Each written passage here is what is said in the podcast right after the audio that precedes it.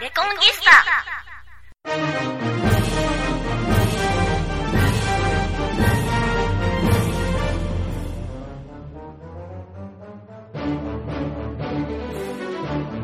この放送は講談復興協会の提供でお送りします。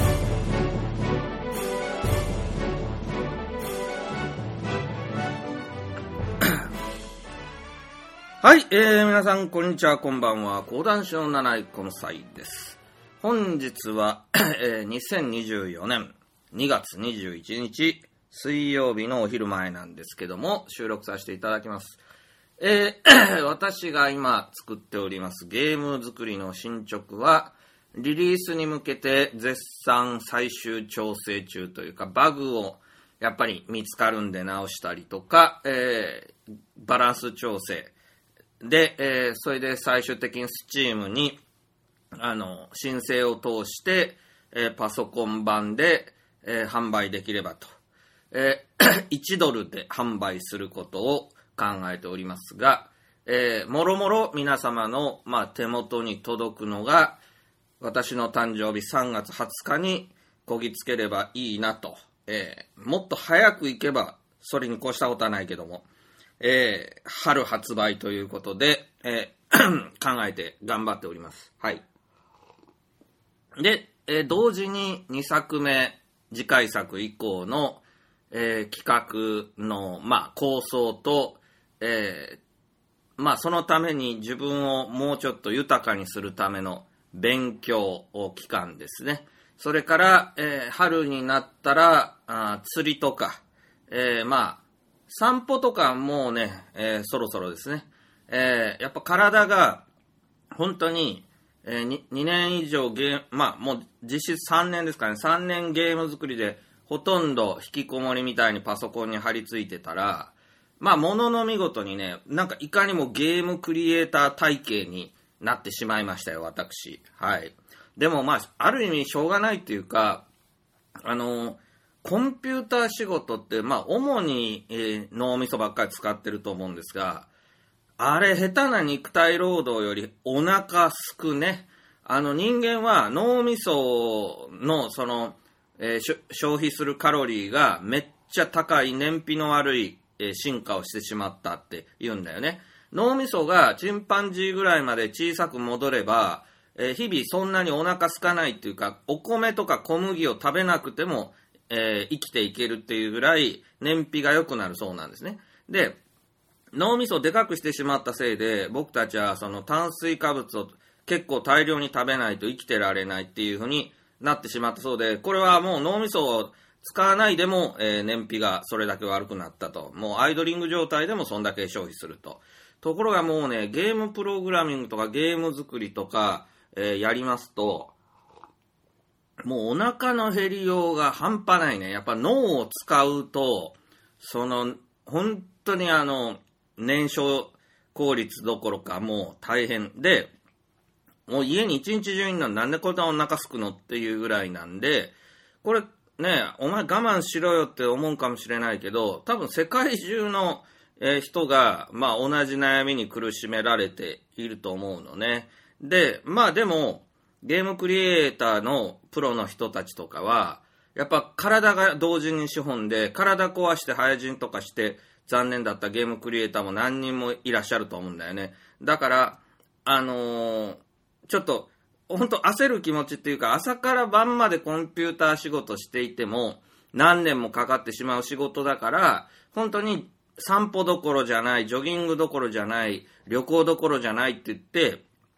家に引きこもり生活みたいになっちゃうんだけど、あの、やっぱり長生きしないとゲームクリエイターも技術の進歩とかもあるから、あの、セガサターンの時に活躍したあの怖い、えー、な、イーノさんっていう、ね、見た目怖い、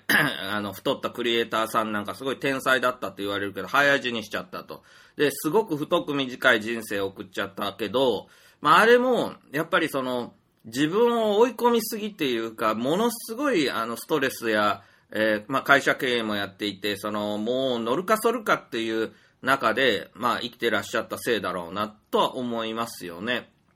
で、やっぱあの、デスストランディングの小島さんとかは、太ってもいないし、こうね、ずっと長期間、こう、ゲームクリエイターを続けておられて、やっぱそのバランスを身につけてらっしゃるんだろうなと、ナウテの、えーベテランですからね。で、任天堂の宮本茂さんにしてもそうだし、あの、意外ともうゲームクリエイター体系じゃないんだよね。本当に超一流の人はっていうのを考えると、まあ僕たち、まあ第一作目とかは、やっぱ気が焦るっていうか、勉強しないといけないことがめちゃくちゃ多いせいで、あの、本当に、えー家の中から出られないような、監禁されてるような状態があれなんですけど、もうすぐ、もうそういうのもやめていけると。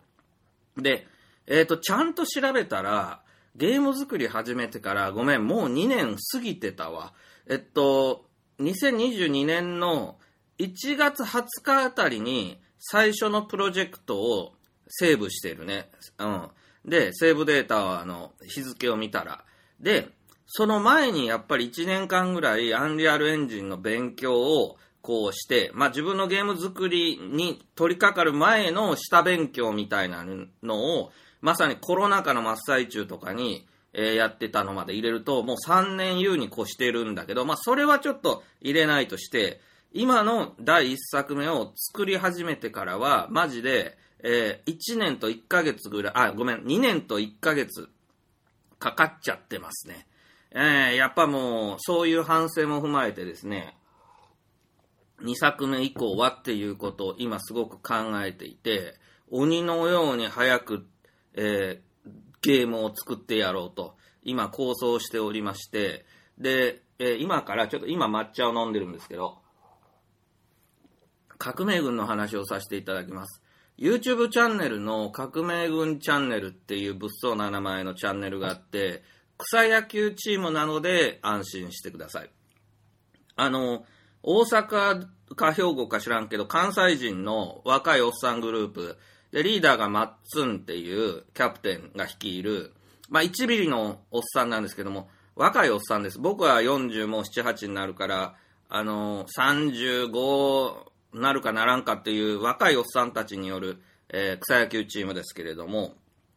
あの、革命軍っていうチーム名なんですね。で、リーダーのマッツンっていう、いまあ、1ミリが、あの、すごく良くて、あの、無駄にアイディアマンなんですよ。で、それ無駄にって無駄じゃないんだけど、もうその弱いんですね、この革命軍というチームが。エラーもひどいし、もう本当に草野球リーグっていう、あの、アマチュアのリーグ公式戦とかもあるわけですよね。大阪というか関西にもね。で、僕師匠が草野球チーム率いてたから無理やり入れられたりして嫌な思いもいっぱいしたから草野球にあまりいい印象なかったんですけども、あのマッツンのその革命軍チャンネルっていうその YouTube の動画で自分とこの試合をこう、まあ綺麗にまとめていて、でその前にマッツンが必勝の策を毎度つまらないことを考えるんですよね。本当あの、しょうもないというか、せこいというか、もうなんか、子供騙しの戦術戦あ戦略というか、計略を毎度考えるんですね。で、それが、絶対成功する盗塁法を思いついたとか、絶対打た打たれない魔球の投げ方を思いついたとか、なんか絶対成功するスクイズのやり方を思いついたって言って、毎回思いついたから始まるんですよ。それを実践してみせるっていうね、公式戦みたいなとこででふざけんなよっていうチームなんですけど、その、毎度毎度、思いついたから始まるのが、まあ YouTube らしいとやらしいけど、その、努力しろよって普通は思いますよね。まあ、あの、エラーが多いから練習しろよとか、バッティングとかも全部練習しろよって、草野球チームでも頑張ってるとこいっぱいあるんだからっていうふうに、まあ、普通は思います。でもね、これ草野球の現実って僕も見てきた男なんで言うけど、実際練習なんかね、もう社会人が仕事をしながら、あの、集まるだけでも大変で、あれ、まあ最低9人とかいるんでしょ、野球って。で、僕の師匠のあれでも、結局、仕事が入ったとかね、法事が入ったとかね、家族で旅行行くんだとか、いろんなことで、集まりっこないのよ、9人も仲間が。たら、必ず、その、4、5人しか集まらないで、あの、助っ人を何人も呼んで、僕ら弟子が、それ無理やりそれをやらされてたりしたわけですけど、あの場合によっては、この相手チームが選手を貸してくれるっていうぐらい、あの、人が足りない世界なわ、人手不足なんですね、その世界も。で、あの、そんな世界で練習しろやとかいうのほぼ不可能で、まあ、個人個人がまあ家でね、あの、夜にね、なんか壁、壁を相手に練習するとか、素振りの練習するとか、まあそういうことならまあできるかもしれないが、やっぱりもう仕事をしているおっさんたちに、あの、練習しろって言ったって、まあ、ほぼ不可能だし、まあ、やったところで、ちょぼちょぼですよね。別にプロ野球選手とか高校球児みたいになれるわけないんであって、あの、まあ、じわじわ、あの、上手になるかもしれないけど、それって、まあ、他の人たちもみんなそうで、であれば、まあ、弱小チームはやっぱり弱小チームのまんまで、いつまでも勝ちにありつけないっていう状況になるじゃないですか。そういう時に、その、マッツンが思いついたって言って何かをやるっていうのが、まさに、木下藤吉郎秀吉とか、諸葛亮孔明の勝っていった歴史にすごく似てるんですよ。で、これ、本当に、そんなわけねえだろうと思うかもしれないけど、いや、本当にそうで、いわゆる子供魂から始まるんですよね。その、秀吉とかだったら本当に、なんか、絵に描いた城の看板を山の上にもう建てるみたいな、そんなことも現にあの小田原城攻めの時にやってるし、あの、松明をいっぱい農民に持たして山を歩かせて大軍があの夜に侵攻してきてるように欺瞞するとか、そんな子供騙し山ほどやってるわけですよね。で、あの、諸葛亮孔明だって、そういう、なんか偽物のね、まあ、現代戦でもあの風船の戦車とか風船のミサイルみたいなのを置いといて、えー、そこに高価な敵のミサイルをこう誘導してね、あの、お金を無駄遣いさせるみたいな、まあ戦、戦略というか、そんなのいっぱい現役でもあります。で、それは反則だろうみたいなことを言ったって、いざ戦争とかですね、あのまあ、現実の世界で反則とか言ってもしょうがないんですね。勝った方のえー、勝った方が偉いみたいな、まあ、残酷な現実みたいなのがある中で、マッツンはもちろん野球、草野球はルールがあるわけで、で、ルールを守ってるんですよ。で、でもルールがある世界と戦争とか、まあ自然科学っていうのは自然のルール以外に、まあルールはないっていうのと、まあ随分違うんだけど、人間が決めたルールが存在する草野球の中で、そのまあ、できることはないのかというと、あるんですよね。まさにね、ルールを逆手に取ったような、えー、計略っていうか、そういうものを、実際マッツンが試していくっていうのが、この革命軍チャンネルで、だいたい9分ぐらいに収まっている、まあ、実際の試合での結果も、こう、仲間で実況しながらやって、で、これがね、たまに勝つんですよ、そのマッツンの計略で。で、たかだか草野球といっても、そのね、ワンアウトとか大きいんですよね。で、その、せこい、せんまあ、計略でも、ワンアウト余分に1個取れれば、それで接戦の場合勝ったりするんですよね。で、それが本当に大金星を上げたりするんですよ。なんで、このチャンネルめっちゃ面白いんですよね。失敗することもありますよ。だから企画倒れ的に失敗することもあるけれども面白いと。で、これね、もうお世辞抜きで僕ね、プロ野球とか高校野球より面白いと思う。で、なんていうのかな、野球って、まあ、ヒエラルキーで言えば、えー、子供たちの野球から、まあ、社会人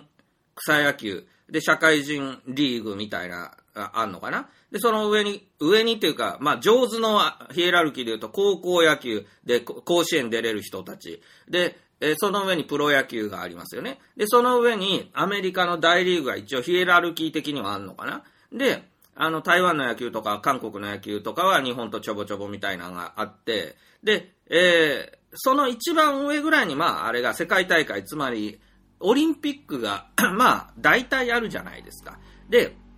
野球とか興味ない人でも、まあ、大リーグぐらいは見ようかなとか、あの、まあ、オリンピックはもう日の丸背負って国と国との疑似戦争だから、つい応援しちゃうよねとか、まあ、あると思うんですけど、僕ももう40なるぐらいから、国とかその日の丸背負ってっていう欺瞞、欺瞞ですよね。もう騙されなくなってきて、あの、本当どうでもええやんっていう気もだって、本当の戦争もうやってるんですよ。ウクライナとロシア戦争やってて、で、そういうスポーツの大会でもウクライナとロシアがね、こう、メダルを競い合ってたりするけど、もうそっち、勝とうが負けようが、ほんまもの戦で国滅んだら、元も子もないから、ウクライナは、もう、お、スポーツでロシアに勝てへんでもいいから、もう戦場で勝ちたいよね、みたいな。もう、その、生身の殺し合いがあるときに、もうスポーツなんてやってられないって 言ってられないというのはあるから、僕はもう、オリンピックで例えばその、日本が全部金メダル取ったからって、日本何一つ、まあ豊かになったり、我々の生活良くなるってことはまずないですから、あの、虚しいだけなんですよね。お前ら、あ、よかったね、言うて、オリンピックだけは日本勝つよね、みたいなね、えー、生温かい目で、ね、拍手されると。で、その、まあ他にも、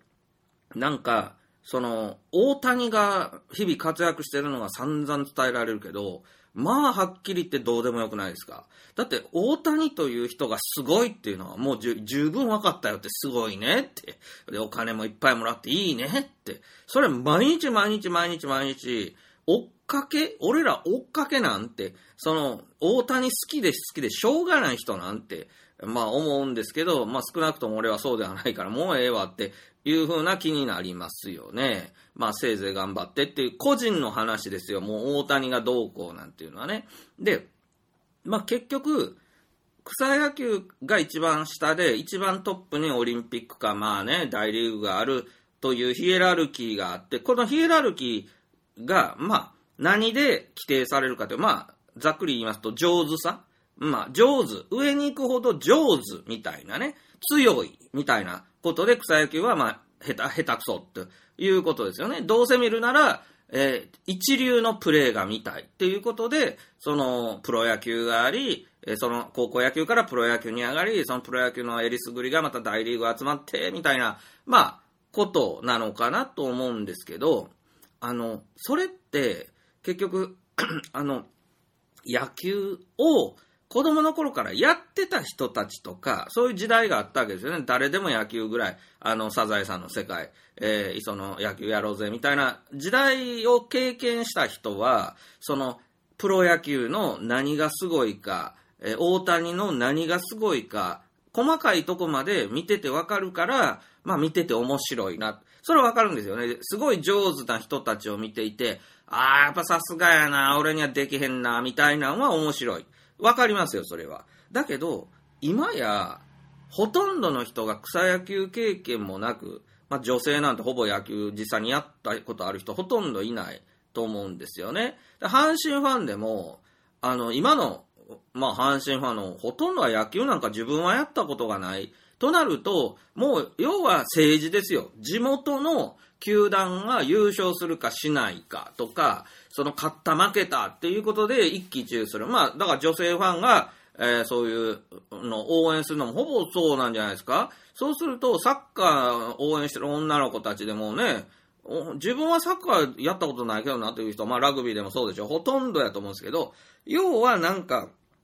ファンというか、まあ愛国者というか、なんか宗教の信者みたいなもので、まあその人たちが勝ったら私も嬉しいみたいなまあ妄想ですよね。で、それは、あのー、自分もやってたから見て面白いっていう、その、地に足のついた楽しみ方とは多分違うんですよね。な、なんか、まあ住んでる場所が一緒みたいな、地元のチームだからっていうのは、もうほぼ政治とか、まあ、国とか戦争とかと、まあ同じようなことで、あのーまあ、キャッキャ言える人はいいんですけども、僕はもうそんなことにはキャッキャ言えなくなったんで、全くその、見るとこがないと。で、上手ですよ、確かに。多分上手っていうのは僕素人でもわかるけど、その、上手なとこなんぼ見せられても、いや、もう分かったからって、上手なんはもういっつもやって、何十年上手なん見せられてきてるんですよね、僕らもね。だから、もう上手なんは分かったよっていう。それでたまにエラーしたらもうこいつあかんなって思う程度でっていうことなんで、はっきり言って上手やから面白いなーって、やっぱり上手やなーって思わないでしょ。だって高校野球の方が、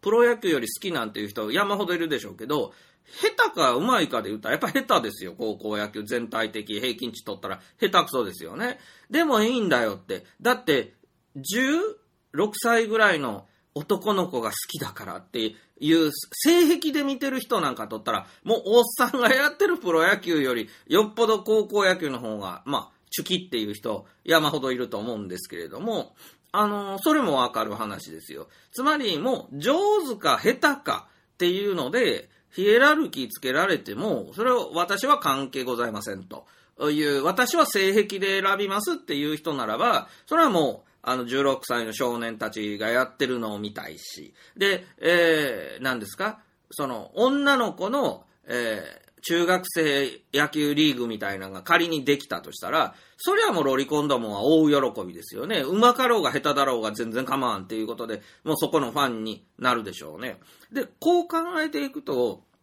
結局もう、その昭和までの、その、こう、ピラミッドみたいな、まあ身分制みたいなヒエラルキーに、本当に意味がなくなって、まあ少なくとも僕の場合、今一番草野球だけは好きなおっさんになりましたね。で、草野球何時間も見ませんよ。それ10分ぐらいにまとめられた動画で、その、おかしなことやるマッツンのチーム、革命軍のチャンネルしか見ませんけど、それでも、もう上手とか下手とかいいからさっていうのがあって、あの、それもね、非常にこの革命軍チャンネルで革命されたとこなんですけど、いや、具体的に言いますね、このマッツンの計略面白いんで、具体的に言いますね。まずね、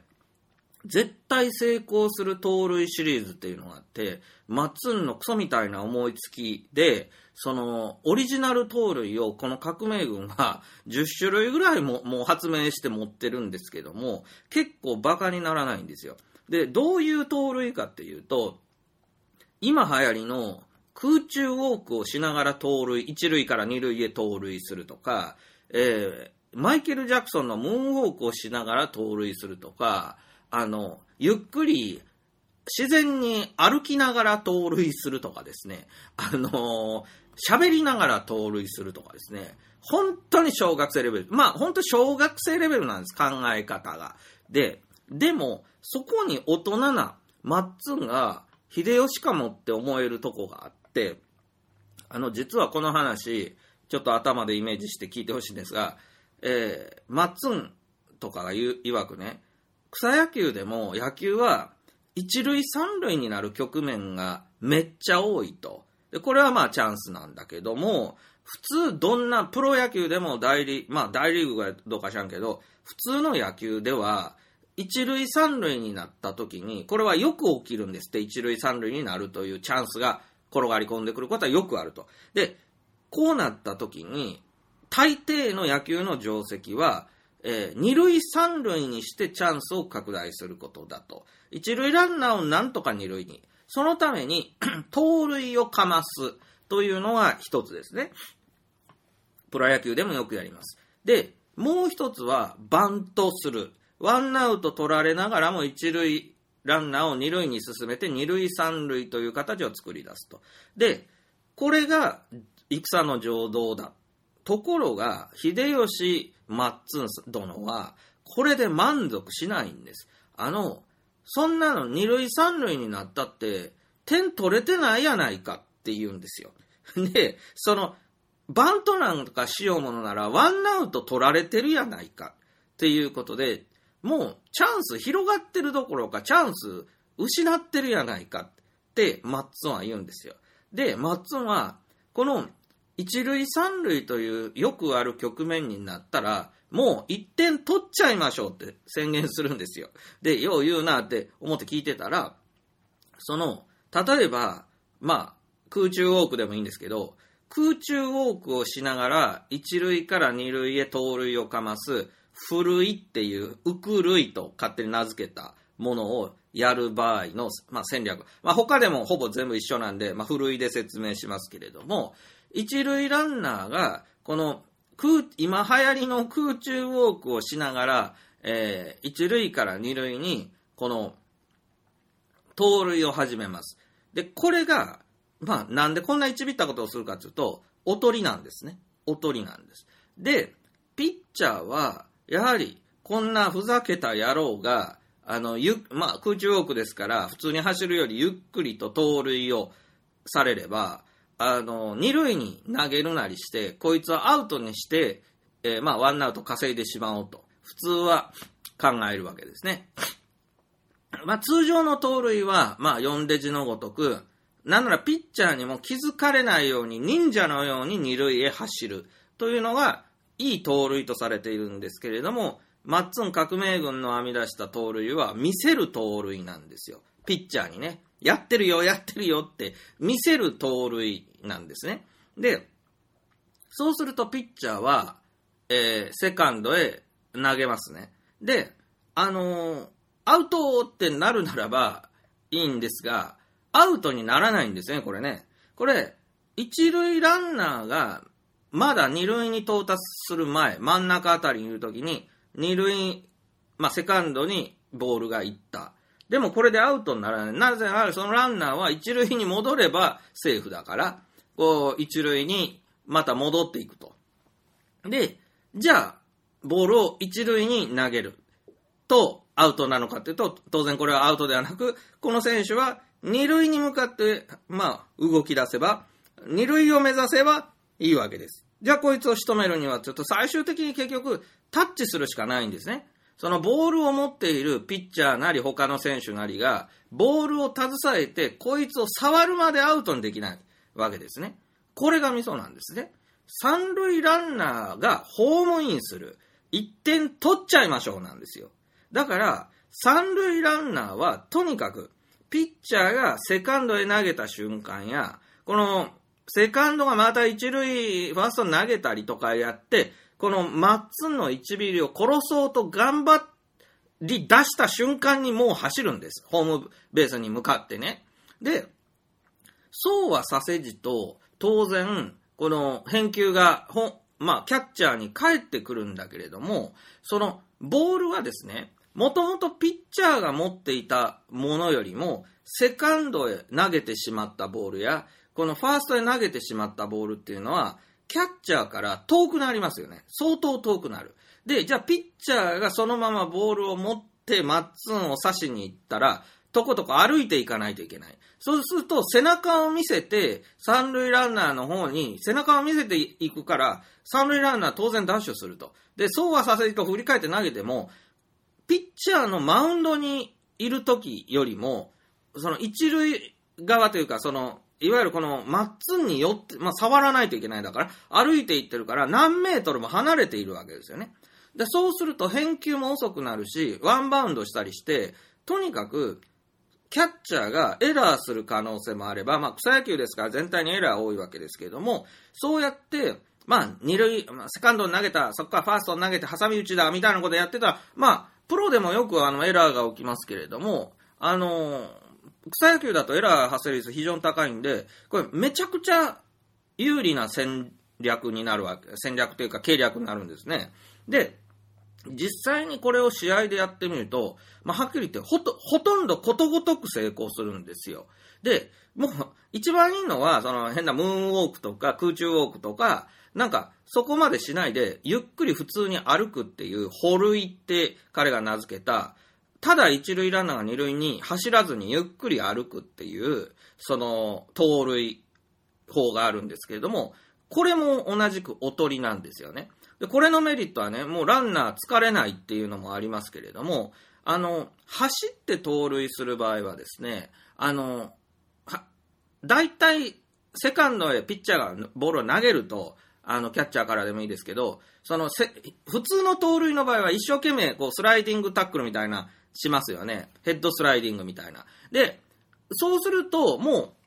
う、戻、一塁に戻るってことはもうできなくなるから、はい、ボールが先に到達しましたよって言ったらアウトってなってしまいます。ところが、この、マッツンたちのやる歩塁とかはですね、ああ、二塁に投げられたかって言ったら、ゆっくりまた一塁に戻るんですよね。一塁投げられたかって言ったら、またゆっくり二塁に行くんですね。まあ、要は、あの、俺を殺してもらって構わないから、どうぞこっちへ来てくださいっていうおとりです。で、そうすると、嫌顔にも三塁ランナーは、あの、まあ、チャンスが生まれて、ホームベースに突っ込んでこれるっていうことなんですね。でこれもうね、あの、ルールを逆手に取った反則だって言い出す人も、まあ、いるかもしれないんですけども、まあ、合法も合法なんですよね。で、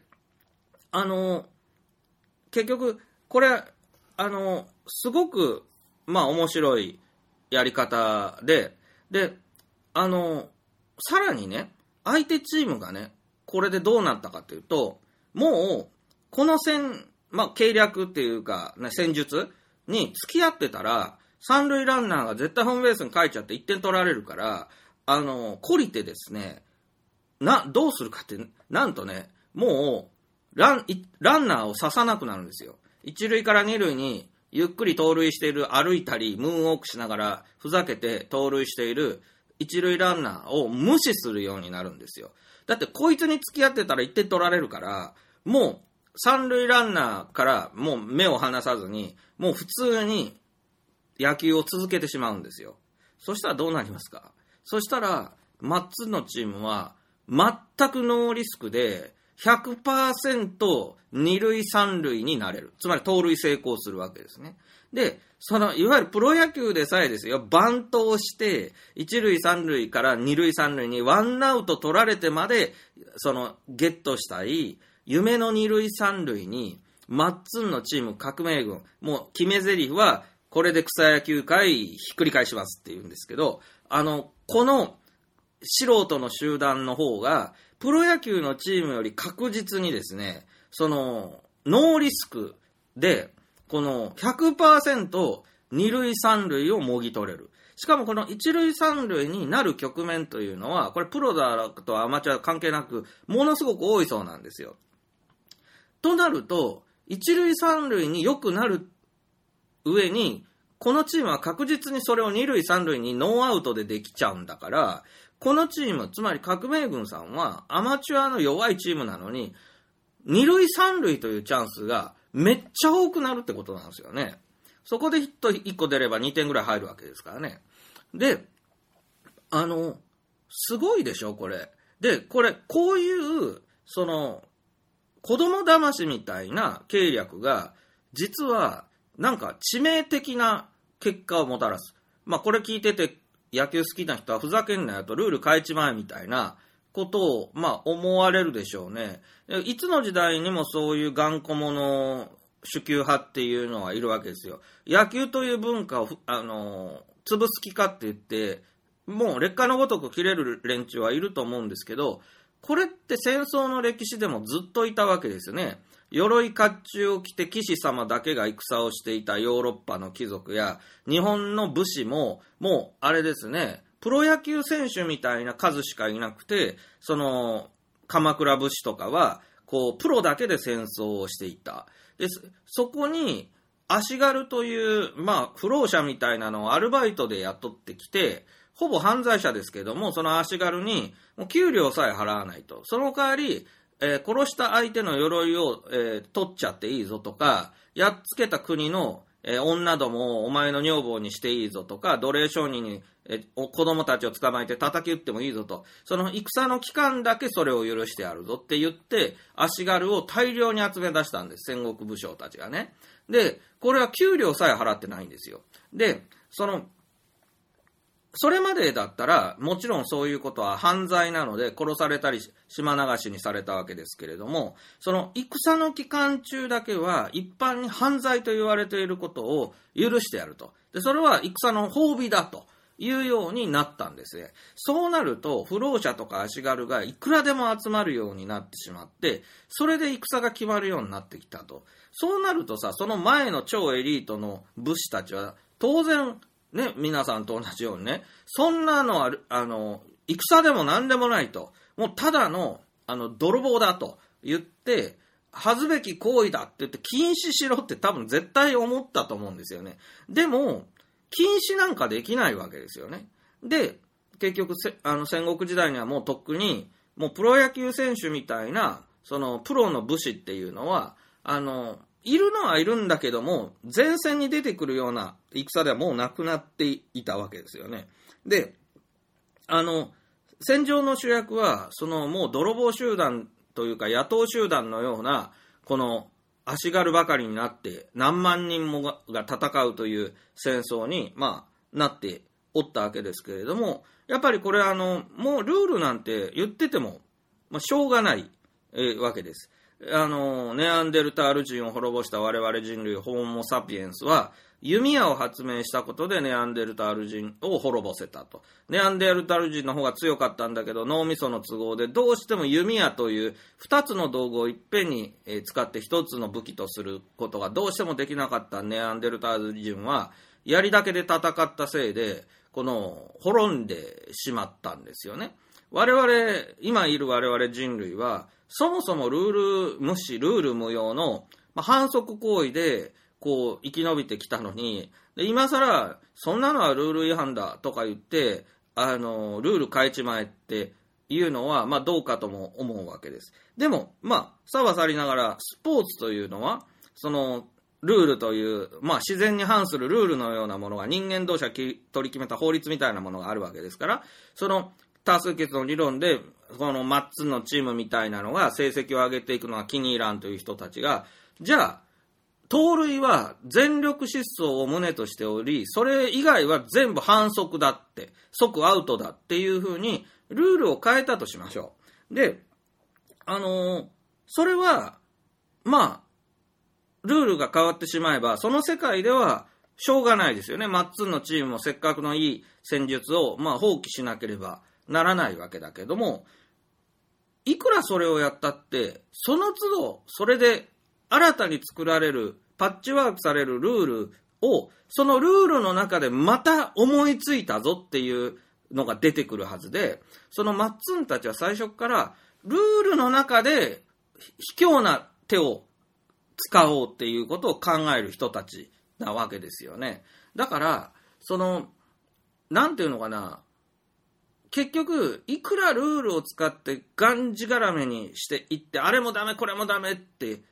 やっていって、最終的に、まあ、そんな野球滅ぶだろうっていうぐらいつまんなくなると思いますね、そうなると。で、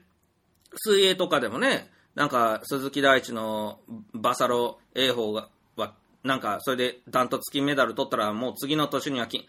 止になってましたよね。そんなこと山ほどあると。で、そんなこと山ほどあるけど、じゃああれもダメ、これもダメってやっていった結果、スポーツってもう一通りしかやることがなくなって、あの、まあ、なんていうの、結局ドーピングするとか、なんか、そういう、ただただ、あの、体がでかいとか、そういうことだけで、あの、勝敗が決まってしまうようなスポーツに、何が見ていて面白いのっていうことに、まあ、結局なるんだろうなと。で、野球がなんだかんだ言って、あの、面白いと愛されてきたのって、野球って体力勝負だけじゃないスポーツだからですよね。あんなになんか道具類をいっぱい使って、なんかややこしい、あの、なんかこの野球の類みたいなのを、ダイヤモンドを作って、で、ルールが、な妙に多いスポーツですよね。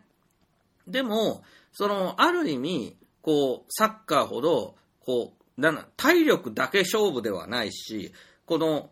なんていうのか、おっさんでもできるし、という部分で、だから実際プロ野球選手って多分サッカー選手より寿命長いですよね、おっさんでもできるというような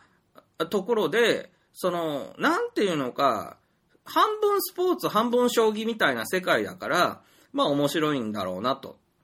まあ思えるところですよね。まあ将棋の藤井聡太君だってルールに反することは何一つしてませんけども、人間だったら絶対打たねえぞみたいな、そういうとんでもない一手を打ってくると。で、これは反則だろうみたいに、あの、言いたい人も山ほどいるだろうけど、いやいや、反則も何もなくて、何にもルールに違反してないけど、あの、まあ、人工知能に、まあ、家庭教師が人工知能で、えー、藤井君はそんな手を打つようになりましたよっていうようなことだったら、あ、じゃあもう人工知能禁止しろとか、あの、言いたい人も出るだろうけど、それただの負け犬の遠吠えなんだよね。だから、まあ、ここに、その、僕は全力で、まあ、革命軍さん擁護したいんだけど、あの、一便なよとか、ふざけんなよって怒る連中こそ淘汰されていく、まあ、負け犬なのであって、その、この革命軍って本当に確かに弱い、リーグの中で最下位が続いてたりするんですけども、ただ、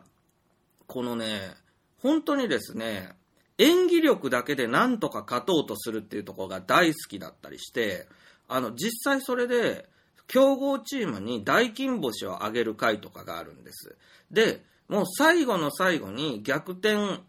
まあ、ヒットみたいなのを相手チームに、こう強いチームにバーンと打たれるんですね。で、もう、あの草野球でホームランにならなくても、まあ、でっかいヒットを打たれると、ほぼ全員がランニングホームランできてしまうぐらい、あの、まあ、な、なんか、やっぱり、プロじゃないから、下手くそだから、そうなりますよね。で、まあ、そういうヒットバーンと打たれたんですよ。それまで最終回に1点リードしてて、まあ、もしや勝てるかって頑張ってきたわけですね。そ、それも、まあ、いろんな、あの、小手先の技をいっぱい使った結果、あの、リードして最終回を迎えたんですが、やっぱ相手チーム普通に強いんで、で逆転してしまおうということで、まあ、そうやって、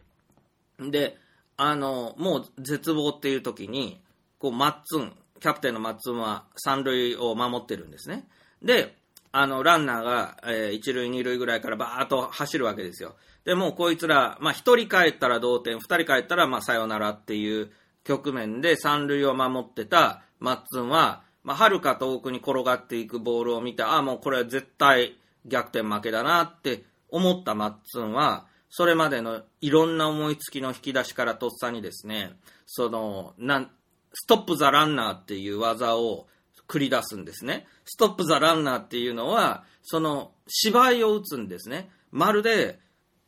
遠くへ飛んでいったボールが今にも自分に返ってくるような芝居を打つんです。ここここみたいな、あの、よっしゃよっしゃみたいな芝居を打つんですね。そうするとですね、その二塁から自分の方に走ってきてるランナー、必死になって、まあ、一応走ってくると。で、えー三塁を蹴ってホームに行ったら、まあ、同点になります。その後からもう一人来る。というところで、マッツンが目の前にいるわけですね。で、三塁に向かってまず走ってますから、マッツン、まあ、視野にマッツンしか入ってない状態で、マッツンは、ストップザランナーっていう小技を繰り出すんです。芝居を打つんです。そしたら、あれって、まあ、思ったほど長打じゃなかったのかなって、敵側にファインプレーでもあって、ボールがすぐ三塁に帰ってくるのかなと。で、ここで刺されたらこっちアウトで、もうこれツーアウトになってるから負けちゃうから、じゃあスライディングしようっていうことでスライディングするんですよ、その選手が。そうするとそれは芝居なので、あの、全然スライディングしなくてもよかったんだけど、スライディングすると。そしたらどうなるかっていうと、ホームに走れないですね。スライディングしたら、一回立ち上がらないといけないじゃないですか。だから、選手はそこで止まってしまう。三塁で止まってしまう。そしたらもう、いわゆるサヨナラのランナーはもう一塁、後ろからかけてきていますから、目の前のもう味方が三塁にスライディングしたのを見た瞬間、もうセカンドの二塁に立ち止まるしかないんですよ。もう渋滞してしまうから。だから、この、サヨナラ逆転のチャンスが、マッツンの小芝居一つで止まったんですね。で、そのまま試合が続行になったんですよ。リードのまま。そうするとね、やっぱね、チャンスがね、ついえたらね、いかな強豪チームといえども、やはりね、残念ながら次のランナーが三振かなんかで、あの、なんと、このかなりの強豪チームに弱小の、まあ、革命軍という草野球チームが、な5対4かなんかで、なんと勝つんですよ。で、それなんで勝ったかって、マッツンのこのストップ・ザ・ランナーっていう小芝居によって勝ったと言って過言でないんですね。で、相手のチームは、まあ、社会人なんでしょうけど、結構、塁にコーチがいて、腕をぐるぐる回すような、なんかプロ野球の2軍ぐらいは戦力のある、ちゃんとした軍隊みたいな、あの、チームで、でだん、喧嘩が始まるんですよね。その、三塁に立ってるコーチがいると。コーチは、あの、ランナーに、走れ走れって言って腕をぐるぐる回してると。で、さらになんかメインのコーチみたいなのもいて、でそれが喧嘩始めるんですよ。で、なんでお前止めたんだとか言って、いや、止めてませんよって言って、喧嘩なんですよ。で、じゃあなんでお前ランナー、スライディングなんかしたんだって、なんで止まったんだって言って、3人で喧嘩が始まるんですよ。で、3人とも、なんで、あそこで逆転できなかったのか、3人とも気づいてないんですよ。マッツンのストップザランナーっていう小技に引っかかったってことに、3人とも気づいてないんですよ。そのチーム全部がなんで負けたのかわからないって首ひねりながら、まあ、あのー最後の挨拶をするっていうことになったわけですけど、すごくないですか？これってさ、まあ、人類の歴史で言えばさ、なんかそういう、まあ、たった一人の欺瞞工作で、モンゴル軍が、なんか、ビビって撤退したみたいな。あの、そういうことって現にあるわけですよね。なんか、ほんと、とっさの一人がね、なんか、納屋に火つけて、あの、のろしを上げたふりをして、で、国境を越えようとしてる、まあ、敵軍が、あ、のろしが上がってる、バレたなって言って、あの、奇襲作戦失敗だって思ったから、もう、また出直そうって言って撤退していくみたいなね。だから、ちょその間にこっちの、あの、弱い方の国が、軍備を整えて、防備を整えて、大軍を抑え切った、みたいなことっていうのは、もう多々あるわけですよ。だから、このね、紙一重っていうのはすごく重要なわけですよね。だから、本当に、もう本当そういうね、もう紙一重の、えー技っていうのも、あの、面白いですね。で、えっとね、もう一つね、なんか、絶対成功するスクイズっていうのが面白かったですね。あの、スクイズっていうのは三塁にランナーがいて、で、あの、1点取りたいねっていう時に、このバッターがバントみたいなことをするんだけど、ただのバントじゃなくて、えっと、セーフティーバントみたいなのをするんですよ。で、三塁ランナー、それと同時に、えーホームベースに、まあ、突っ込んでくるわけですね。で、えーバッターはば、まあ、セーフティーバントみたいな、まあ、スクイズっていうのをして、一塁に、まあ、走ると。で、えーまあ、とにかく1点が欲しいっていうことですね。で、その打ったやつはアウトになってもいいのかな。で、2アウトだったらそれはまずいんだけど、あのまあ、一番いいスクイズっていうのは、打った本人もセーフになるっていうのが一番いいスクイズなんですけども、そのマッツンが、あの、俺は一回も生まれてはじ、一回もあのスクイズやったことないけど、今度の試合でやってみようと思うんだと。だけど、絶対成功するスクイズを考えたって、またいらんことを言い出すんですよね。それが、とにかくすごくって、あの、マッツンが打席に立ったら、三塁にいる味方に対してですね、なんかあからさまな暗号を送るんですよ。その、まあ、サインってやつですね。それが、なんか、いかにもこう、ちゃんとサインっぽくやってるんだけど、その最後に、一回待てっていう、その、ど素人にでもわかるような、しょうもない、あの、なんていうんですかね、暗号なんですね。もうひ暗号化されてない暗号なんですよ。平文で売ってる暗号なんですよね。で、それを間近にキャッチャーや、そのピッチャー、敵のピッチャーやキャッチャーが見ますよね。だから、なんや、一回待てって、こいつらサイン出してるけど、バレバレなサイン出したなっていうことで、バッターが三塁ランナーに一回待てって 最後にやるから、あ、これ一回待てやって。まあ、関西人やったら全員一回待てって声が聞こえるような、まあ、絶妙なサインなんですよ。で、それはどういうことかというと、その、スクイズを、まあ、して、1点取りたいとは思ってるけど、ちょっと、えー、一回待ってくれ、みたいなことですかね。その、次の球でスクイズするから、つまり三塁ランナーに言うってことは、今走ってくんなと。あの、今回は、あの、ちょっと、スクイズせえへん。次の球でスクイズするから、ちょっと一回待っといてくれっていうサインを出したっていうことなんですね。で、これが完全に欺瞞工作なわけです。なぜならば、このスクイズが、まあ、大抵失敗するっていうのはですね、スクイズ警戒体制を敵が取るからなんですね。その、キャッチャーは、まあ、バントで転がった球をすぐに飛び出して捕まえてアウトを取るとか、とか、えー他の、まあ、その、野手も、スクイズ来るぞってなったら、スクイズシフトみたいに、前の方に寄ってきて、スクイズを成功させないように、えーシフトをする。えーピッチャーも投げた球が自分の方に転がってくることが多いから、もう前にダッシュしてそのボールを拾ってすぐアウト取るとか、それがスクイズシフトで、で、スクイズシフトされたらほとんどスクイズ失敗するんですよね。まあ、ボールの投げ方だってスクイズしにくいとこに投げてくるわけです。で、その1回待てを信じ込んだ敵は、次の1球はスクイズしてけえへんねやってわかるから、スクイズシフトを次の次の球でやろうと。だから、次投げる球ではスクイズはないわ。と言って安心する。もうこれが一番のミソですね。そうすると、ピッチャーは、えー当然、その、難しい球は投げてこない。あ、ちょっと一回トイレ行かせてください。はい、えっと、続きです。まあ、とにかく絶対成功するスクイズっていうのは、そうやって、相手を完全に油断させた状態で、そこでスクイズをするんですね。そうすると、これはものの見事に決まって、え1点もぎ取った上に、なんか本人も、えーノーアウトで出塁できたと思うんですが、あの、こういう小技、バカにならないんですよね。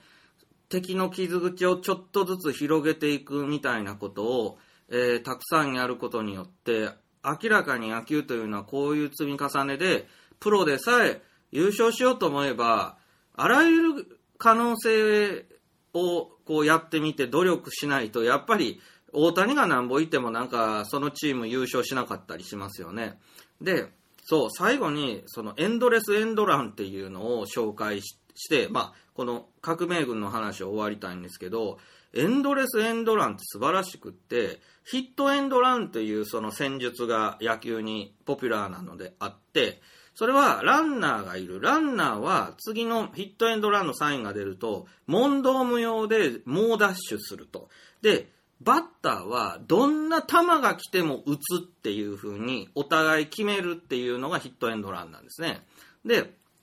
あの、どんな球が来ても振るっていうのは空振りでもいい。できれば何でもいい。ボテボテでも何でもいい。バットに当てる。というのがヒットエンドランで、まあ、いわば決め打ち戦術みたいなものですよね。で、このヒットエンドランを全部の打席でやったらどうだろうっていう、またくだらん思いつきを、まあ、思いつくわけです。でも、これね、すごいんですよ。あの、その、まず革命軍っていう素人の弱い草野球チームが、最初のきっかけが偉くって、なんか俺らって見逃し三振多いよなっていうとこ始まるんです。で、やっぱね、アマチュアというか、弱いチームってね、気遅れがあって、あのーバンバン上手な人が掘ってくるボールを、なんか、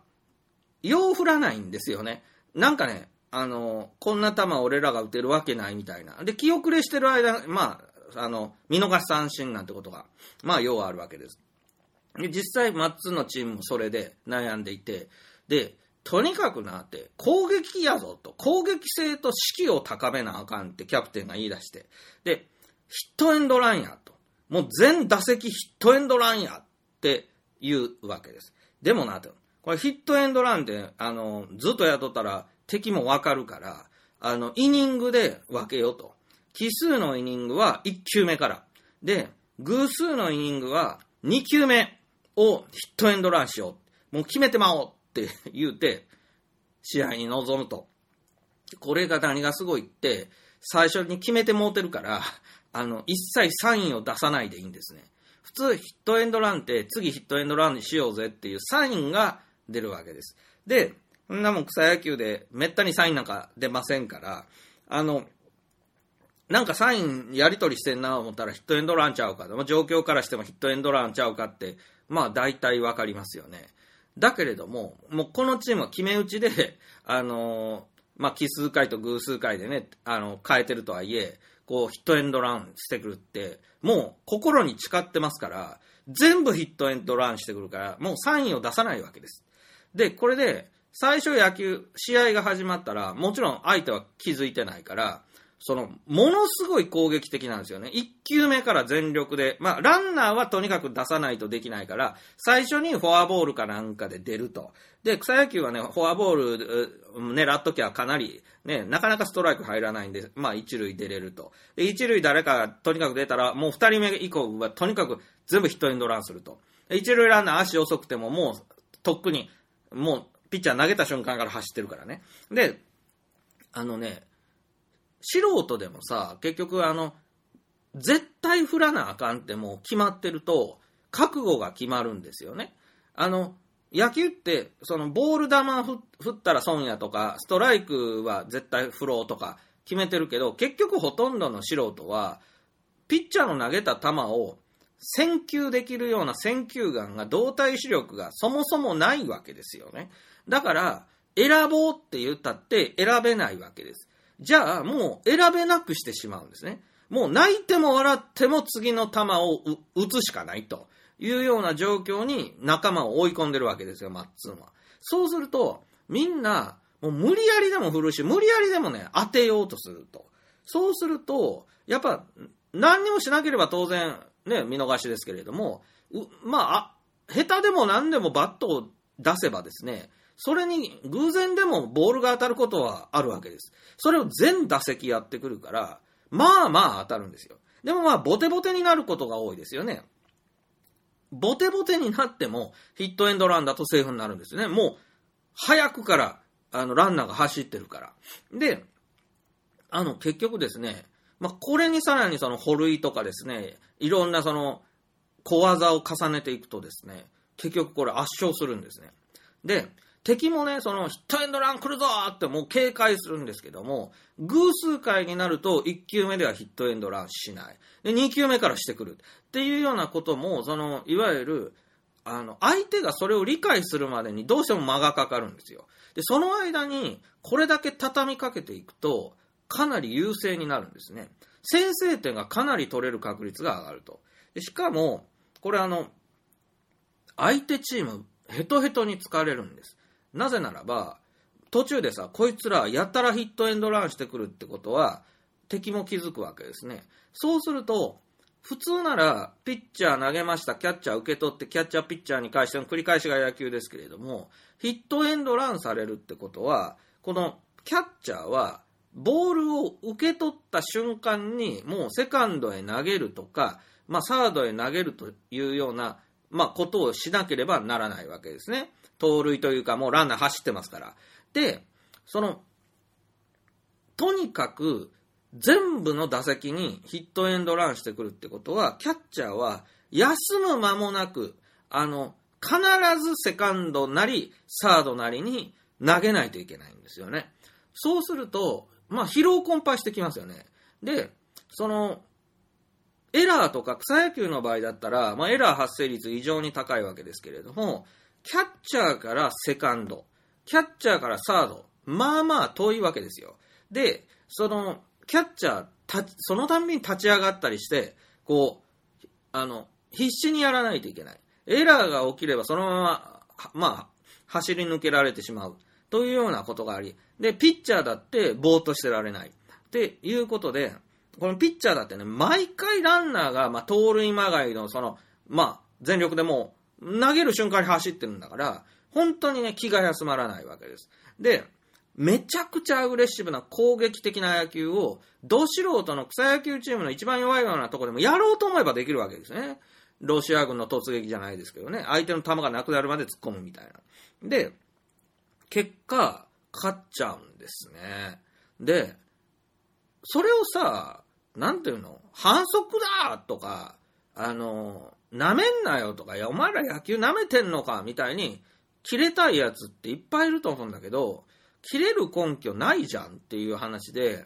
ルールの中で頑張って工夫してやった結果なんだから何がいけないの？っていう話ですよね。いや、気に入らねえんだって、それだけの理由ですよね。なんかこっちは真面目にやってんのに、お前らみたいな弱いチームに負けてって言ってさ、そういうこと言う時点でもうダメなんだけど、まあまあ、みんなね、もう草野球の人たち大人だから、そんな切れ方は当然しないと思うけど、でも腹渡は煮えくり返ってると思うんですよね。でも、やっぱり戦だから勝てばいいし、ルールがあって、そのルール破ってないんだったら、それこそ大手を振ってね、あの、堂々としてられるわけですよね。で、あの、エンドレスエンドランというその、まあ、戦術、戦略というのか、これもね、感動しました。で、結局、こういうことをやったり、まあ、いろんなね、あの、創意工夫でね、革命軍っていうその、関西のや、まあ、草野球チームはね、あの、何もやらないよりはかなり成績を上げていると思うしね、毎度一ビったことしてくんなって言ってね、なんかキレられてると思うんですけれども、僕は少なくとも草野球は面白いって思えるようになりましたよ。あの、漫画の世界に近いというか、野球本来の面白さをめちゃくちゃ久しぶりに見せてもらったなという気がしますね。だからといって、その、普通にやってる草野球を何時間も見たりはしないんですけども、その、なんていうのかな、結局、プロだからとか、素人だからとか、アマチュアだとかって本当に関係なくて、面白けりゃいいんだよっていう話ですよね。将棋や囲碁だって、あの一流の、超一流の人たちの世界一の技、見てもわかんないもんね、こっちは。で、それは近所のおっさんがやってる将棋とかだったら、へったくそだなとか思いながらも、面白いかもしれないですよね。なんか見ててね。なんか女子高生と男子中学生の将棋対決とかって、なんか、純粋に見ててもぞもぞするっていうか、なんか、無駄に青春感じるっていうか、なんか、あの、結局プロの棋士たちのやつより楽しめるかもしれませんよね。で、あの、いやなんか、本当いや、NHK のアナウンサーぐらいの知り合いっていうか、それぐらいの人が、な、二人で将棋指してるのとか実況で見てたら、あ、この人意外と将棋とか弱いんだなとか、東大出てるとか言って将棋弱いんだなとかね。あの、なんか、あ、この人意外と将棋できるんだとか、なんか、それが面白いよねっていうようなことって、やっぱあると思うんですよね。で、あの、非常にね、感銘を受けたんですけども、これ、自分のゲーム作りにまたなんか一つ光が差したような気がしました。はい。でそれはどういうことかっていうと、その、弱者の戦い方を本当に改めて気づかせてくれた。歴史の中を見ると、弱者が強者に、あの、勝ってきた、まあ、あの、エピソードは山ほどあります。つまり戦国時代とか、その前でも、やっぱその弱い国が強い国に勝ったみたいな話も、まあ山ほどあるんですね。で、ともすれば今のロシアとウクライナみたいに、でかい国、まあ小さい国がでかい国に戦争で勝てるなんて万に一つもないんだという一番嫌な結果になりかけてるのを見せられたりもしますけれども、やっぱり僕たちは日本人でもあるので、単にスケールメリットが全てを解決するみたいなのは嫌なわけで、その弱いものが強いものに、まあ、あの、なんていうのかな、食い止めたとか勝ったとか、そういうのはやっぱ好きなわけですよね。ベトナム戦争でもね。で、そういうのは、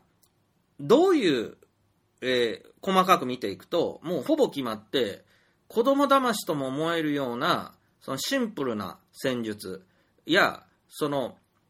なんていうんですかね、創意工夫によるものが、もうほとんどですよね。え例えばそのベトナム戦争どうやって勝ったのってゲリラ戦をひたすらジャングルの中に罠張ってまあなんか落とし穴みたいな至る所に掘ってで米兵の片足だけ落ちる落とし穴みたいな小さな落とし穴を山ほどジャングルの中に掘ってそれでその中に毒を塗った竹槍を小さな爪楊枝みたいな竹槍でいっぱい敷き詰めておいてで、あの、相手のブーツさえ貫くような竹槍をね、それはもう一発で死ぬような毒を塗っといて、みたいなことをひたすらやったら、結局ベトナム、北ベトナム勝ったわけですし、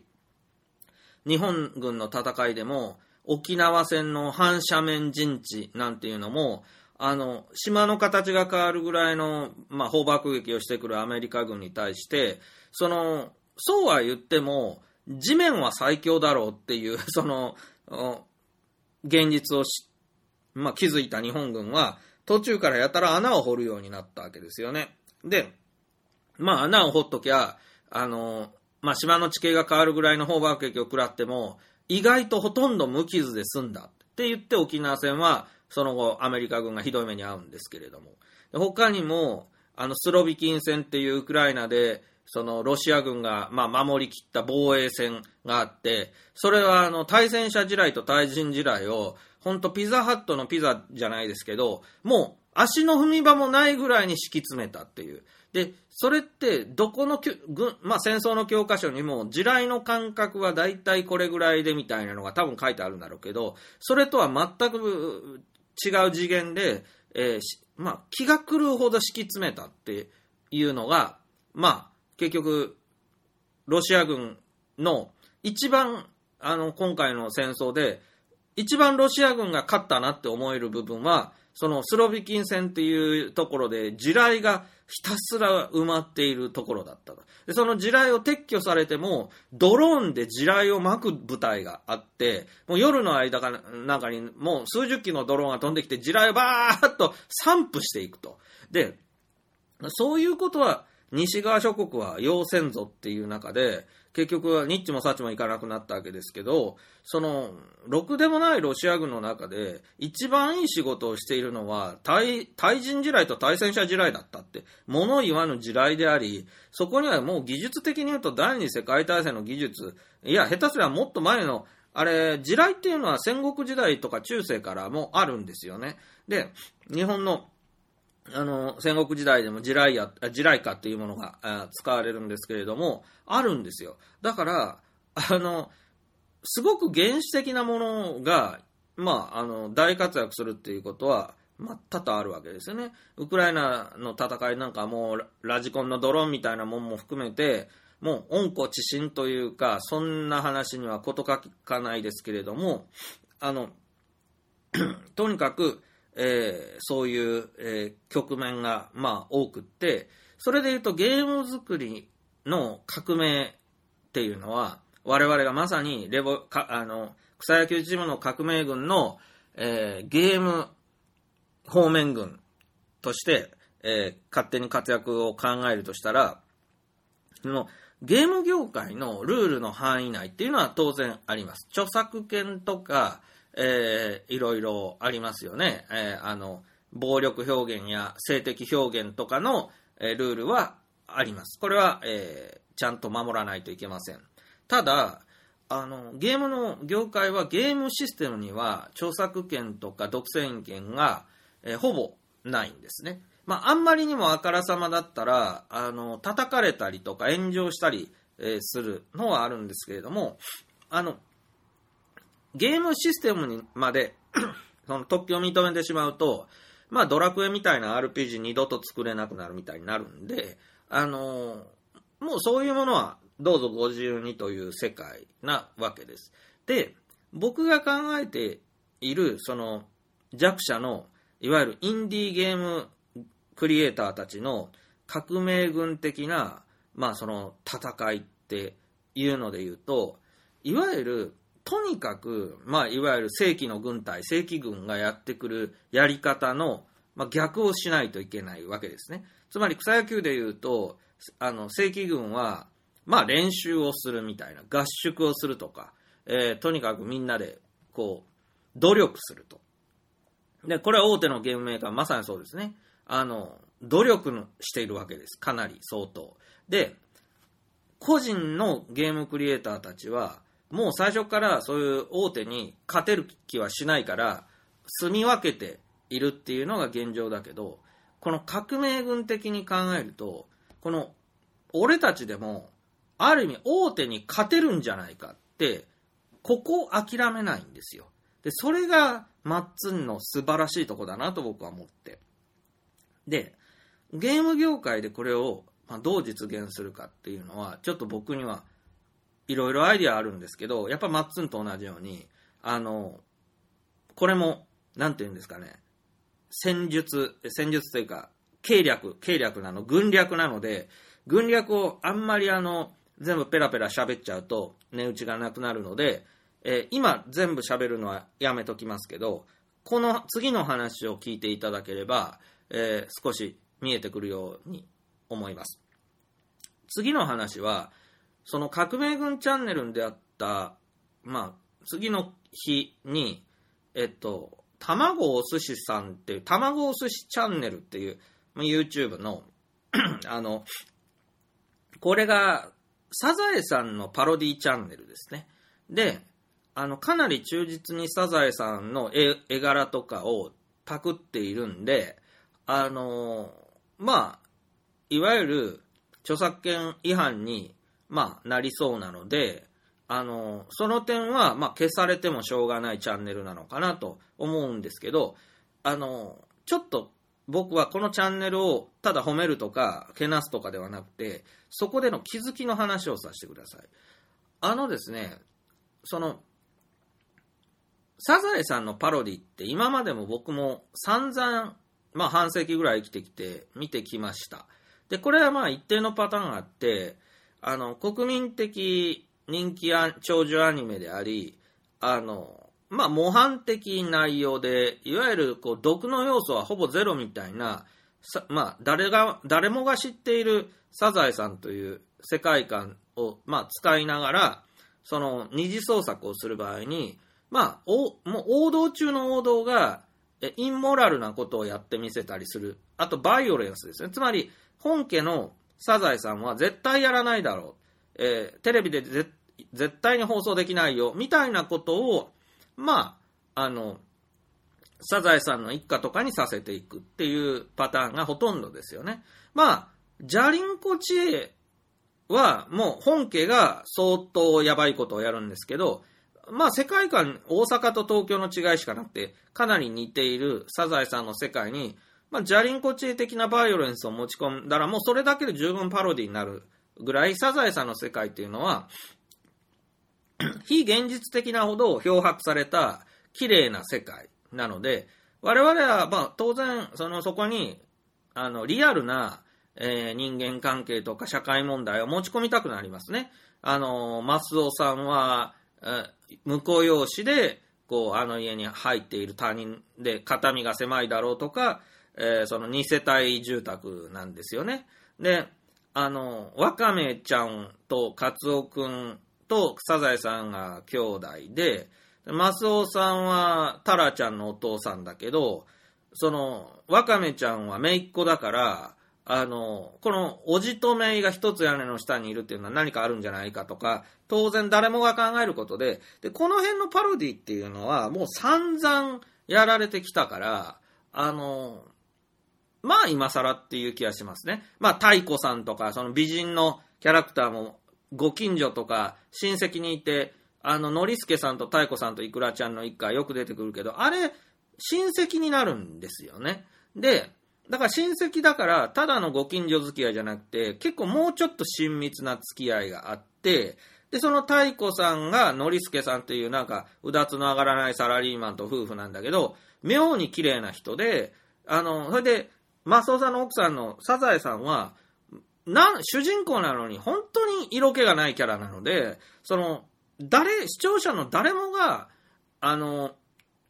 ノリスケの嫁の方がいいなって、みんな思うような作りになっていて、ちょっとその、毒をはらんでいる作品なんですよね。あの、近所のお姉さんが綺麗だとかいろいろあるんですけど、で、あの、だからそこをいじって不倫させるとか、その浮気しているとか、そういうパロディは、もう死ぬほど僕も見てきました。で、あとなんか暴力的で、なんか、あの、誰か誰か殺すとかですね。そういうような、えパロディも嫌っちゅうほど見てきたんで、もうそこには特に驚きを感じなかったんですね。卵お寿司さんのその、まあ、ブラックユーモアサザエさんっていうのも、まあ、ブラックユーモアの部分はほとんどそういうバイオレンスとかエロスなので、あの、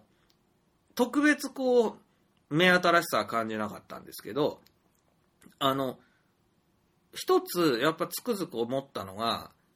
その、フォーマットですね。サザエさんというフォーマットは、あの、何十年と、こう、続けてきた成果で、その、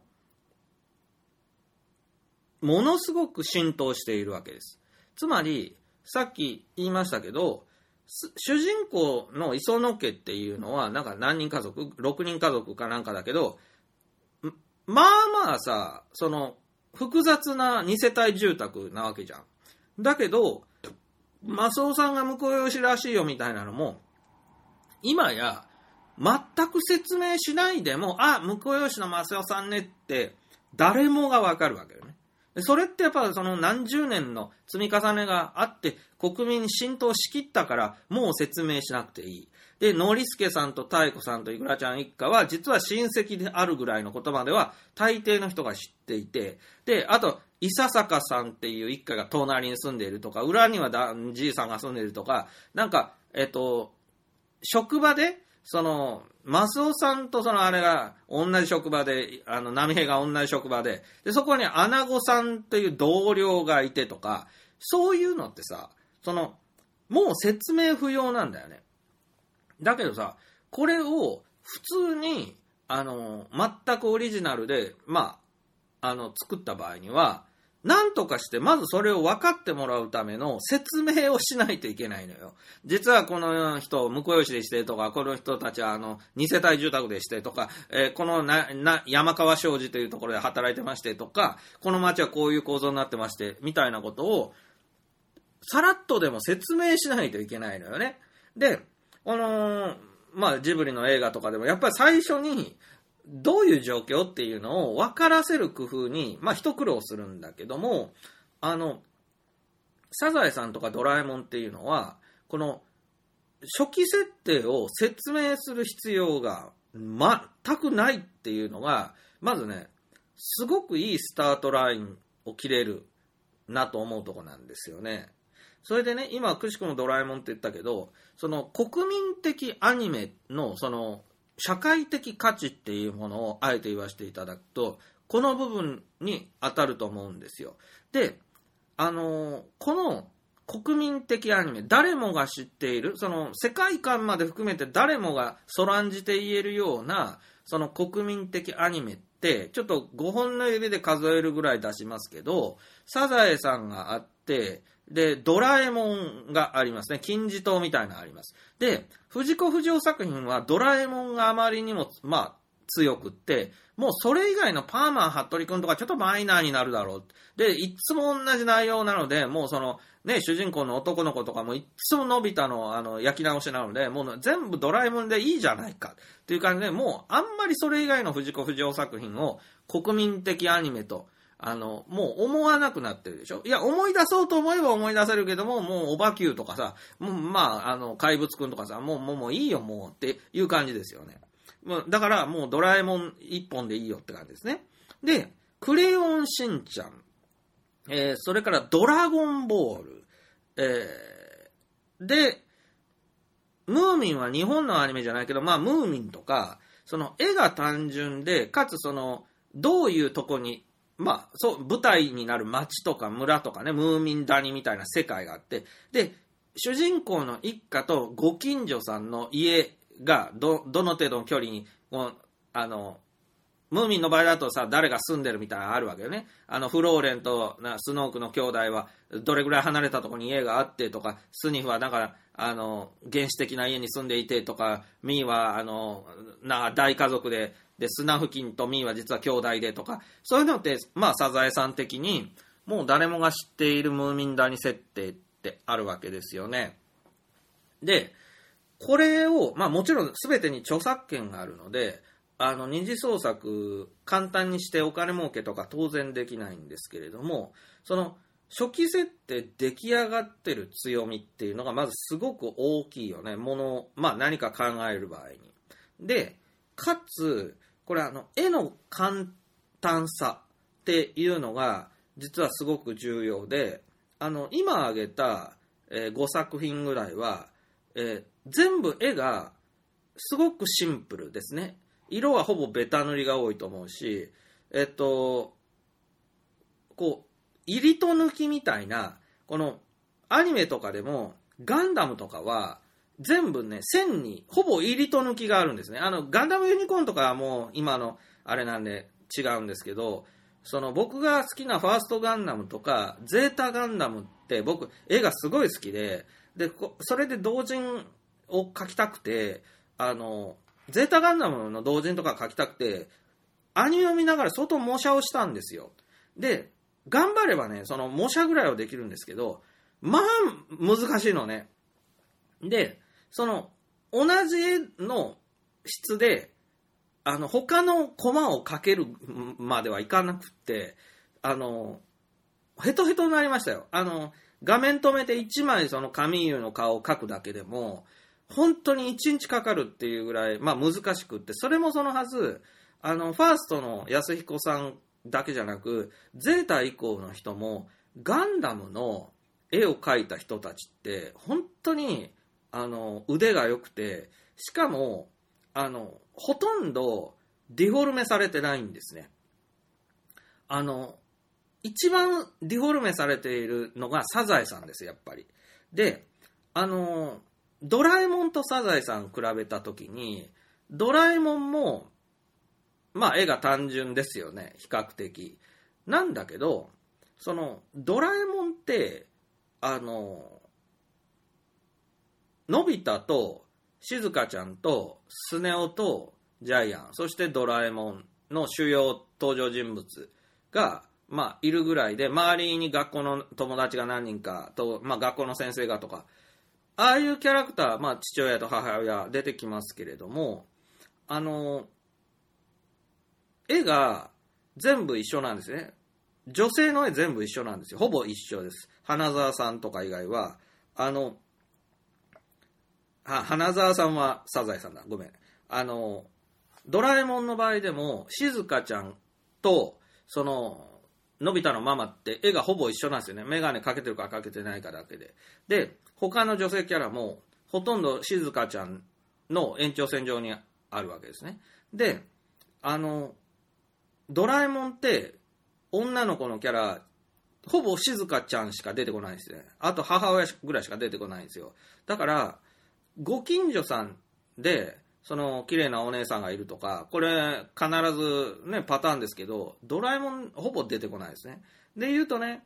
ドラえもんって、あの、いじりがいあるキャラって静香ちゃんぐらいしかいなくって、で、よく、あの、ネットとかでもそういうドラえもんの二次創作みたいなの見ると、大体静香ちゃんがエロいことさせられてますけど、あの、静香ちゃんって、まあ、永遠のセックスシンボルとは言いながら、もう、いじりようないんですよね。もう、風呂に入って裸見られるとか、その程度で、あとはそのいやらしいことするっていう程度で、もうそれって、あまり値打ちがないんですよ。つまり、社会性が複雑じゃなくて、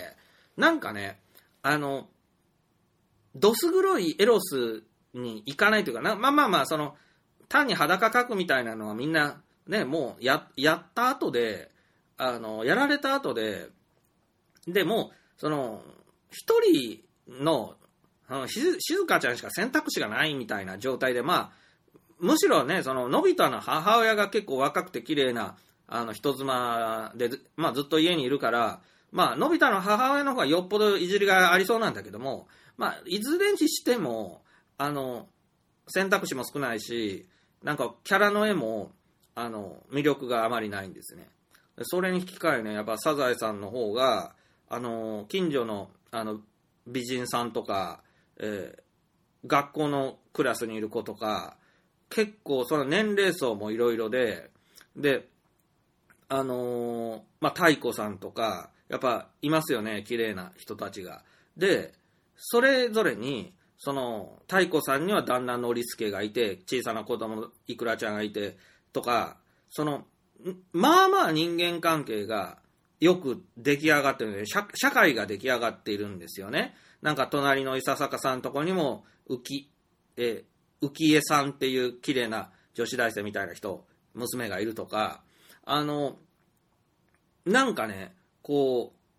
いい感じなんですよ。で、あと、モブキャラの、まあ、サラリーマンの OL とか、なんかその、婦人警官とか、そういうのも、サザエさんの絵って、意外と顔にバリエーションがあるんですよね。で、あとね、程よいブスっていうのがね、これいるのもすごく重要だなと思っていて、サザエさんだと、カツオ君学校行くと、花沢さんとか早川さんとか、あえて、その、美少女じゃないんだよっていう顔のデザインの人多いですよね。あの、アナゴさんもサラリーマンのおっさんですけど、相当ディフォルメ効いてるけど、あの、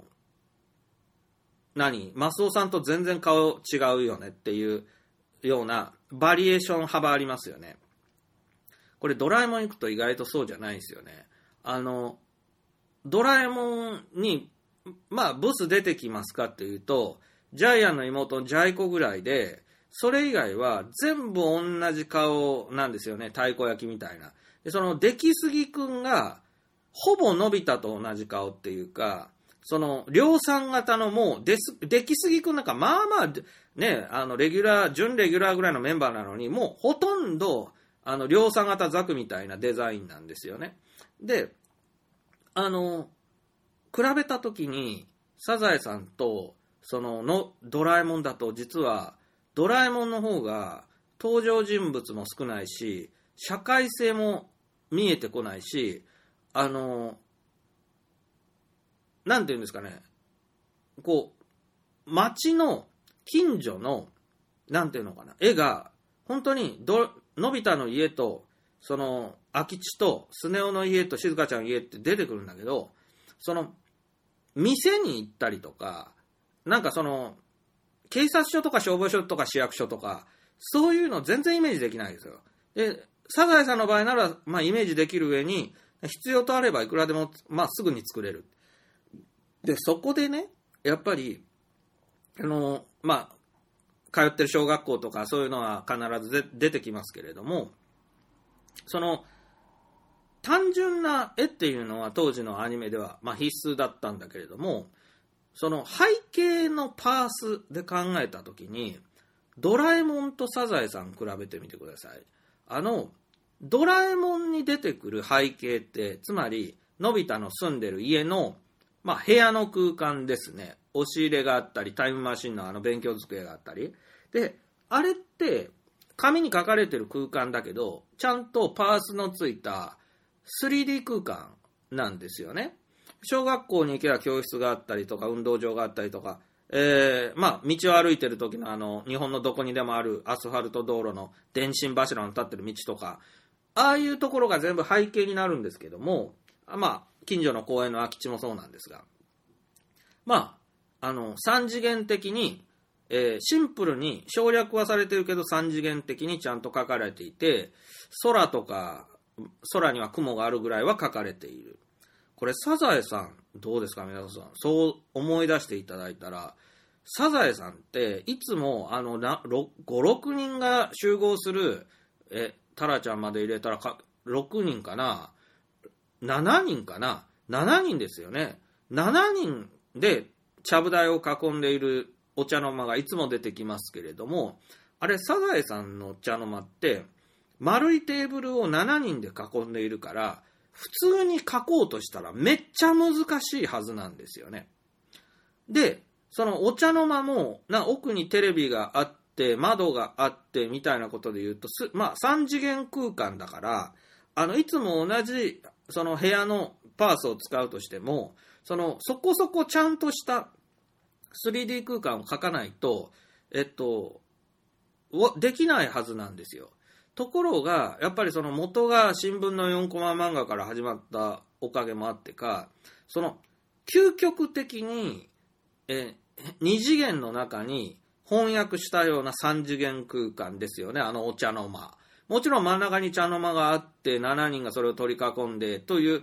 いつもの絵でもう嫌っちゅうほど慣れてしまったわけですけど。で、他にも家の玄関口とか、その中島が野球誘いに来るとこですよね。とか、まあ野球しに行く公園、空き地、空き地とか、とか小学校とかその教室内とか、えいろんな場面が出てきますよね。で、場合によってはなんか近所の消防署へ行くみたいな、そんなのもあったように思うんですが、その全てが、ものすごい究極的に省略に省略を重ねて、最終的にほぼ 2D でギリギリ 3D と分かる程度に作ると。で、グラデーション、色は全部ベタ塗りで、わざとみたいにグラデーションを使用しないっていうところを考えると、その、ドラえもんと、あの、サザエさんだったら、明らかに生産性いいのはサザエさんなんですね。ドラえもんで新たな行ったことのないワンワンシーン作るってなったら、まあまあ大変で、あとなんか、上空から空き地を捉えて、のび太たちが頭の上から捉えられるようなパース。まあ、あのータケコプターとかで飛ぶこともあるので、結構ドラえもんって、その、立体的な絵を毎度作らないといけない。あれは大変なんですよ。で、でも、サザエさんでそれは絶対と言っていいほどないんじゃないのかな。仮にサザエさんの世界にタケコプターがあったとしても、その、頭にタケコプターをつけたカツオくんやワカメちゃんが、その、完全に二次元世界をスーパーマリオ、初代のスーパーマリオみたいな真横から見た絵みたいなんでプーンと飛んでいく、みたいな絵を作るはずで、あの、よくドラえもんである奥から手前に、まあね、飛んでくれば、小さいのが大きくなっていくとか、大きいのが小さくなっていくっていう絵を作らないといけないんだけど、サザエさんで、その小さいのが大きくなってくるみたいなことは絶対にやらないですよね。だから、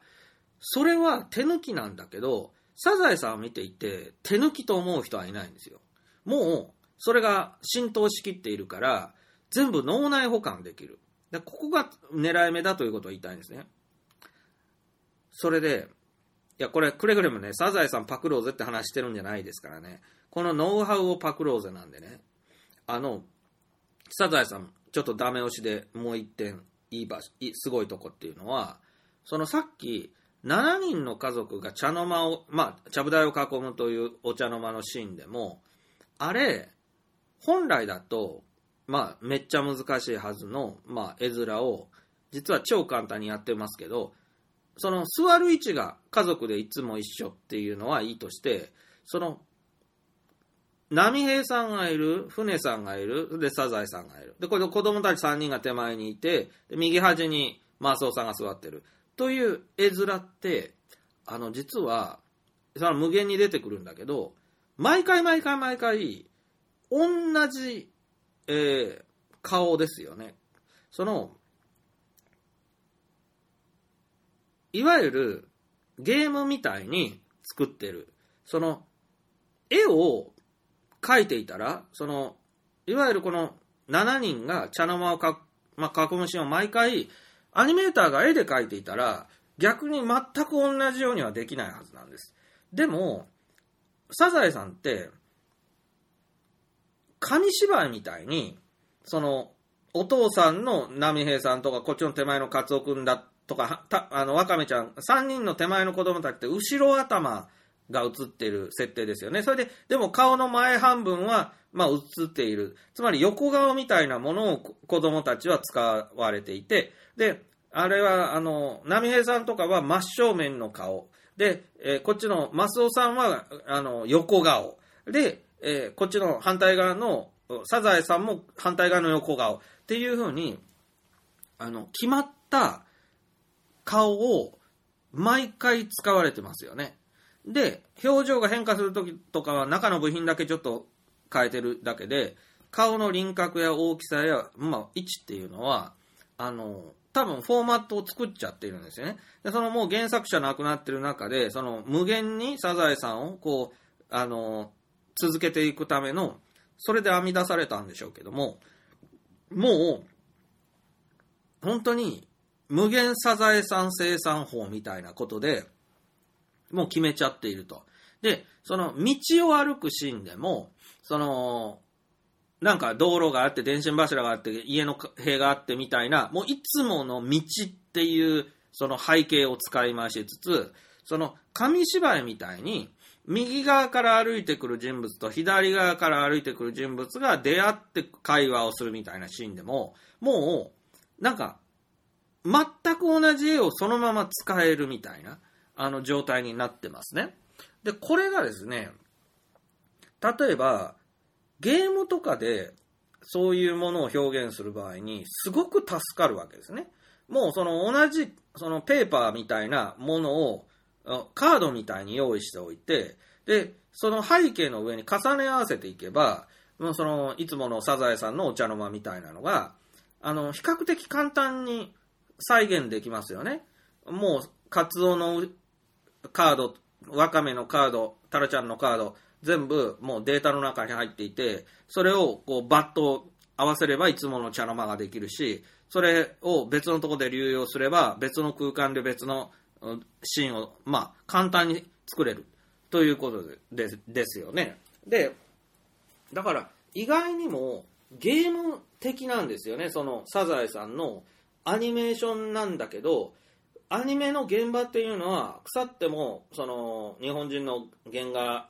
描く人たちが最初は芸術的な技で手書きで書いてそれをあのなんか人海戦術で動かすみたいなことを相変わらずやっているんですけどもその一足先にサザエさんとかがそのゲーム的に進化していてでドラえもんとかももう原作者死んだのにその後も無限に作り続けたい欲求でそのなんていうのかなフォーマット化っていうものを進めてると思うんだけどそれでもドラえもんはサザエさんほどそのフォーマット化が成功してないなとなんか思う部分があるんですね。まあそれはいつも使うあののび太の家とか基地とかそんなのは使い回しで済むけれども新たな場面を作らないといけないって時にはあの結構毎度汗かくだろうなっていうのはドラえもんであのサザエさんだったらじゃあ今日はなんか病院にお見舞いに行く会にしようって言ったら病院を作ろうってなった時にサザエさんの世界の病院ってまずさなんか普通にデコボコのデコっていう感じの形のビルを作ってそこに赤十字のマークみたいのをバーンと貼ってで丸抜病院みたいな看板をつければもうサザエさんの世界では十分病院だし病院の中もそうやってなんかいつもの感じでものすごくシンプルなあの2次元でちゃっちゃっと作ってしまっても大丈夫だと思うんですよね。なのでこう立体的になんか奥行きのある病院の廊下あの手前と奥があってこう遠近法でこう奥の方が小さくなってるっていうああいうのを普通にアニメ作る人は絶対にああ病院の廊下を歩いてるのかって言ったらああいうその立体的な構図を絶対に、まあ、作らなきゃなって思うんですけどサザエさんの場合は逆にそれはサザエさんらしくないからなっつって真横から廊下を描いてであのそこにこうあ病院だって分かる記号をいくつか入れるってそれだけで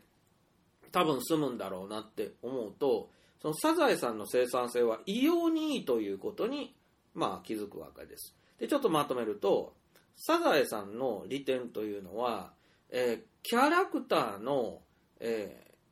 絵がすごく、えー簡単に真似できる、え例えばその入りと抜きの線はなくてサザエさんの輪郭線はその均等な太さの、えペンペンのあの線なんですよね。で速度がいらないんですよ。あのシュシュッと書く必要がないのであのゆっくりでも真似してトレースすれば同じものが書けるという、えーサザエさんの世界でなんなら一回作ってしまえばもう使い回し聞くっていうような、えー絵絵です。にもかかわらずサザエさんのキャラクターはあの人数が多くてそしてば顔のバリエーションがアナゴさんも含めてかなりあると。でなんか小さな子供たちでも顔のバリエーションがまあまああってその中には程よいブスっていうのがかなりあると。で主人公サザエさんも結構程よいブスなんだけどもその程よいブスってとても重要ですよっていうのはその程よいブスがいるから太鼓さんみたいな程よい美人が浮いてくるんですよね。でおっていうノリスケいいなって思わすっていうのはその主人公というかマスオの女房全然だろうっていうそのサザエさんがいてとかそういうことですよね。なんかまあカツオ君のクラスメートでも明らかになんか一人だけ綺麗な子がいるぞみたいなことです。本当に静香ちゃんの場合はドラえもん静香ちゃんはなんか女の子のクラスメートが全然出てこないで男の子とばっか遊んでるまあなんかドインランななんていうんですかビッチなんですよねあの子は。で女の子と一緒に群れてないっていう時点でどうなのって思う静香ちゃんですがそもそも静香ちゃんには女のクラスメートがいないんじゃないだろうかと思うぐらい女性のキャラが乏しいんですドラえもんは。それに対して非常に豊かな登場人物の幅を持っている。でかつそれらがほとんど複雑な社会をもう完成させているサザエさんはですよ。サザエさんはその会社にお父さんたちは会社に行きそこに会社の同僚がいて社長とかまでいるとかそういうその学校にまあね行ってるわかめちゃんとカツオくんとかあの社会がですね、えーかなり、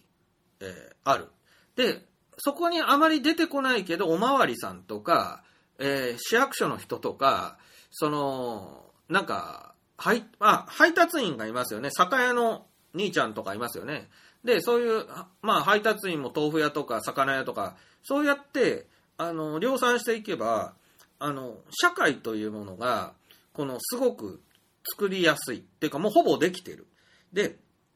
かつですねそのこれも偉大なんですけども国民的アニメのまあまあ重要な要件なんでしょうけどあのどこのどこどこっていうその特定をしない。昔々あるところにみたいにそんな感じなんだけど漠然としてるんだけどただ少なくともこれは日本なんだ。インドネシアではないんだってことはわかる。韓国でもない。日本なんだと。で日本のありふれたどこぞの街なんだってわかりますよね。これ偉大なことなんですよ。クレヨンしんちゃんだともう春日部市とかそういう大体否定されてるんですね。あれあの否定っていうその比べて定めるっていう字ですけれどもあのあれは埼玉県でしょ？埼玉県春日部市とか決まってるしあのちびまる子ちゃんとかでも静岡県どこどこって、まあ、大体決まっていると。でじゃあドラえもんとかサザエさんは、まあ、東京の、えー西東京かとか大体なんかそんなイメージはある世田谷なのかとかイメージはあるけれどもあれ実際どこでもないどこかですよね。東京中探しても似たような街はあってもやっぱり違うだろうっていうことでもうがっちり探したってそれはまあ最初から設定ないんだから漠然としていると。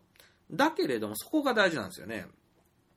東京の人が見てもああこういうなんかのどかな、ま、住宅地あるよなって思うし大阪の人が見てサザエさんいやドラえもん見た時あ大阪じゃないなっていうのは分かるんだけどでもまあそんなにその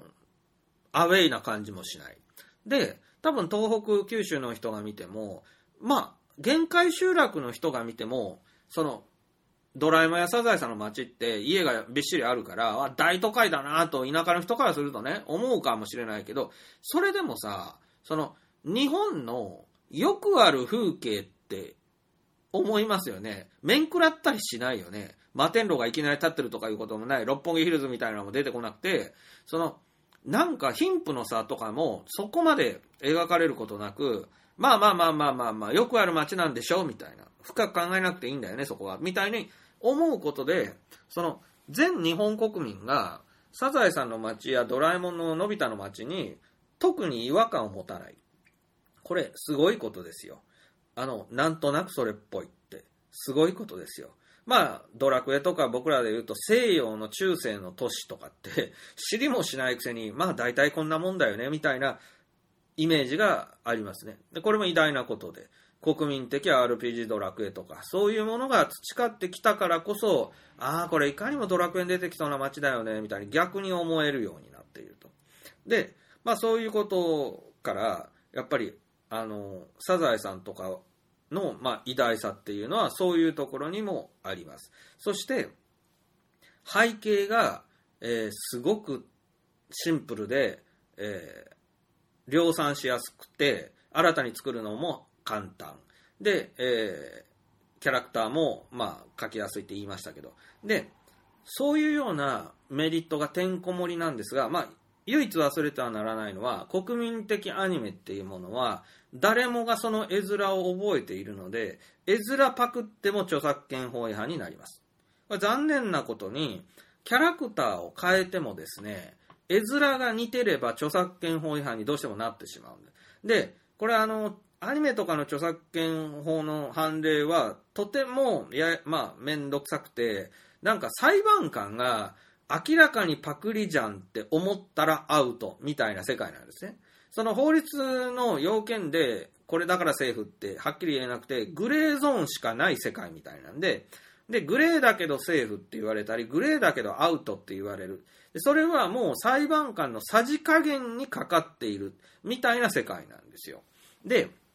その判決が出るたんびに、まあ、あの、炎上するというような、まあ、世界と言ってもいいですよね。で、いや、こんなのいいだろうって、セーフだろう、いや、アウトに決まってんだろうって言って、またこれ、あの、外野が大喧嘩するっていう変な世界なんですよね。ファンも多いから変に炎上すると。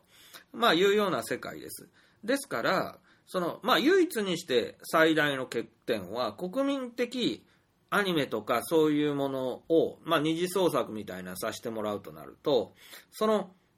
まあ、け人の権利を侵害しないようにやるためには、えー、相当、えー、諦める分は諦めないといけないっていうことになりますね。はい。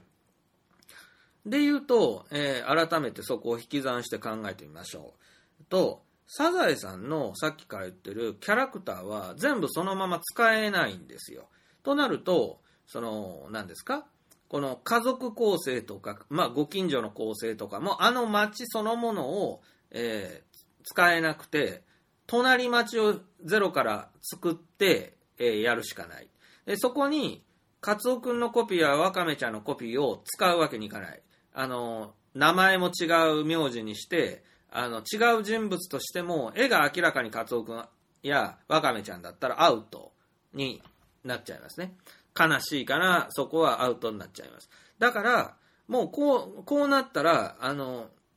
サザエさんの絵じゃない絵を自分で作るしかなくて、あ、そうなったら、なんかメリットどんどん失われていくじゃん。っていうのは、まあ、あるんですけれども、おそらく、さっき言った二次元で許される背景とかですね、そういうのは街並みとかはさすがに著作権言われないと思います。で、あとあの、サザエさんってあの、各話タイトルとかが、やたらベタ塗り上手に使いますよね。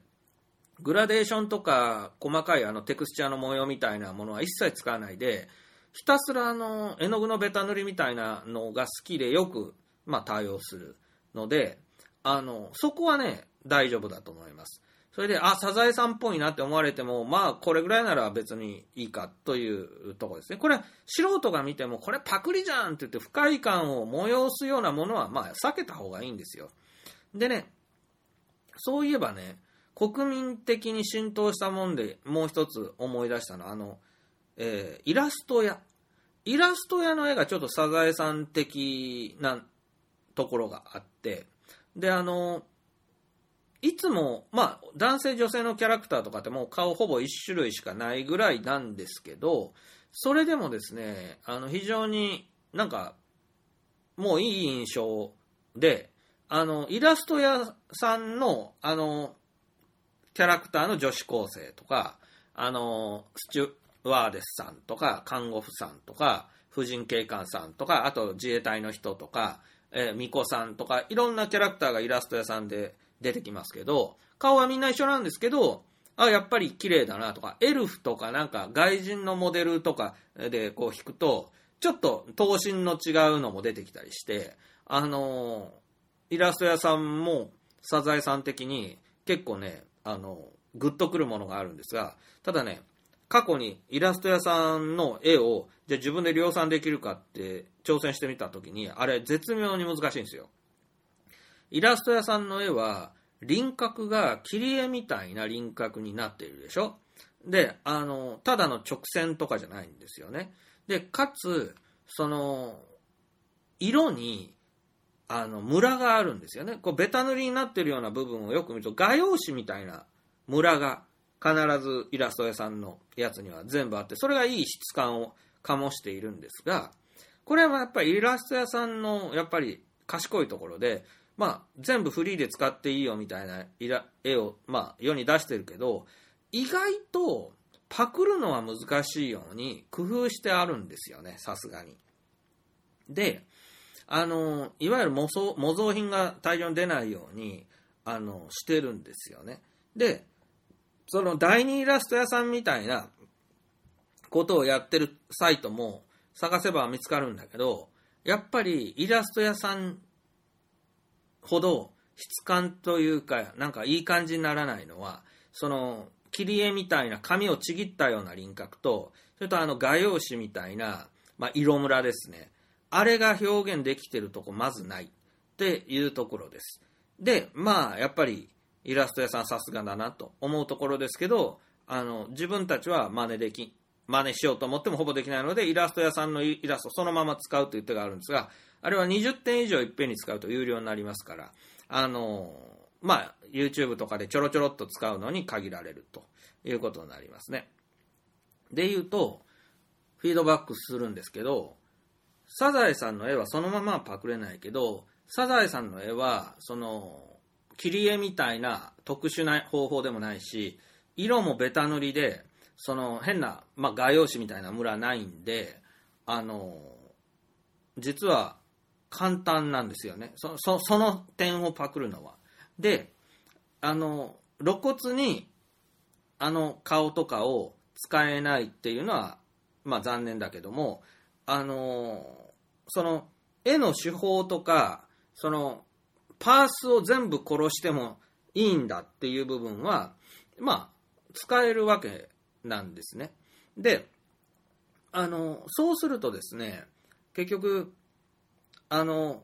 まあ、まあ、あれがそうですよね。あの、鷹の爪団がそうですよね。鷹の爪団が、え、紙芝居みたいなアニメの作り方をしますよね。それから、あの、同じくなんか映画の最初に流れるあの、うさぎとリスの先輩とか言ってる、あの、なんかコマーシャルみたいなやつも、全く同じように、紙芝居みたいなキャラクターが、完全に二次元みたいな世界でやりますよね。だから、あの辺がやっぱり分かってるんですよ。鷹の爪団とかは、あの、完全にサザエさん的な、その手法を用いることによって、量産、まあ、生産性をものすごい上げるっていうことができるんだって、いつも同じですよね。なんかあの、いや、軍服みたいな着てるキャラともう一人の子供みたいなキャラって、同じ絵をそのまま使ってるだけでも、十分アニメになるじゃんかっていうことですね。なんか YouTube のズンダモンもいつも同じでただ足させてるだけだったり、あの、その前のゆっくりボイスなんかもね、あの生首みたいな二人のキャラ口パクさせてるだけで成り立つとか、これ全部やっぱりサザエさん的なアプローチに、まあ、よるものだということがわかりますよね。はい。だから、まあそう考えるとですね、あのー今更ってことにもなりますけど、でも、せっかく浸透したこのサザエさん的な表現っていうものを絶対使った方がいい。例えば、アドベンチャーゲームを作るにしても、RPG を作るにしても、何を作るにしても、あの、下手にパースをつけようと思えばつけれる時代だったり、ドット絵を描こうと思ったら描ける時代だったり、その、頑張ればこれぐらいできるだろうってつい思っちゃうことが誘惑が多いんですが、絶対そこに行かないように、扁平にデフォルメされたところで貫き通すっていうふうに、これを様式美というんですけど、様式美から外れないようにする。っていうふうにやることで、この生産効率をものすごく、まあ、上げることができるようになる。まあ、あの、野球の革命軍さんで言うと、無駄な努力はしない。あの、革命軍さんは多分練習をもう全然してないと思うんですけども、その、できるならやった方がいいに決まってるけど、でもみんなもう社会人でいい大人で、そんな学生みたいに練習させるわけにいかないってなんか、まあ、練習なんかできてる草野球チームは一つもないぐらいないんですよね。だから、無駄な努力を、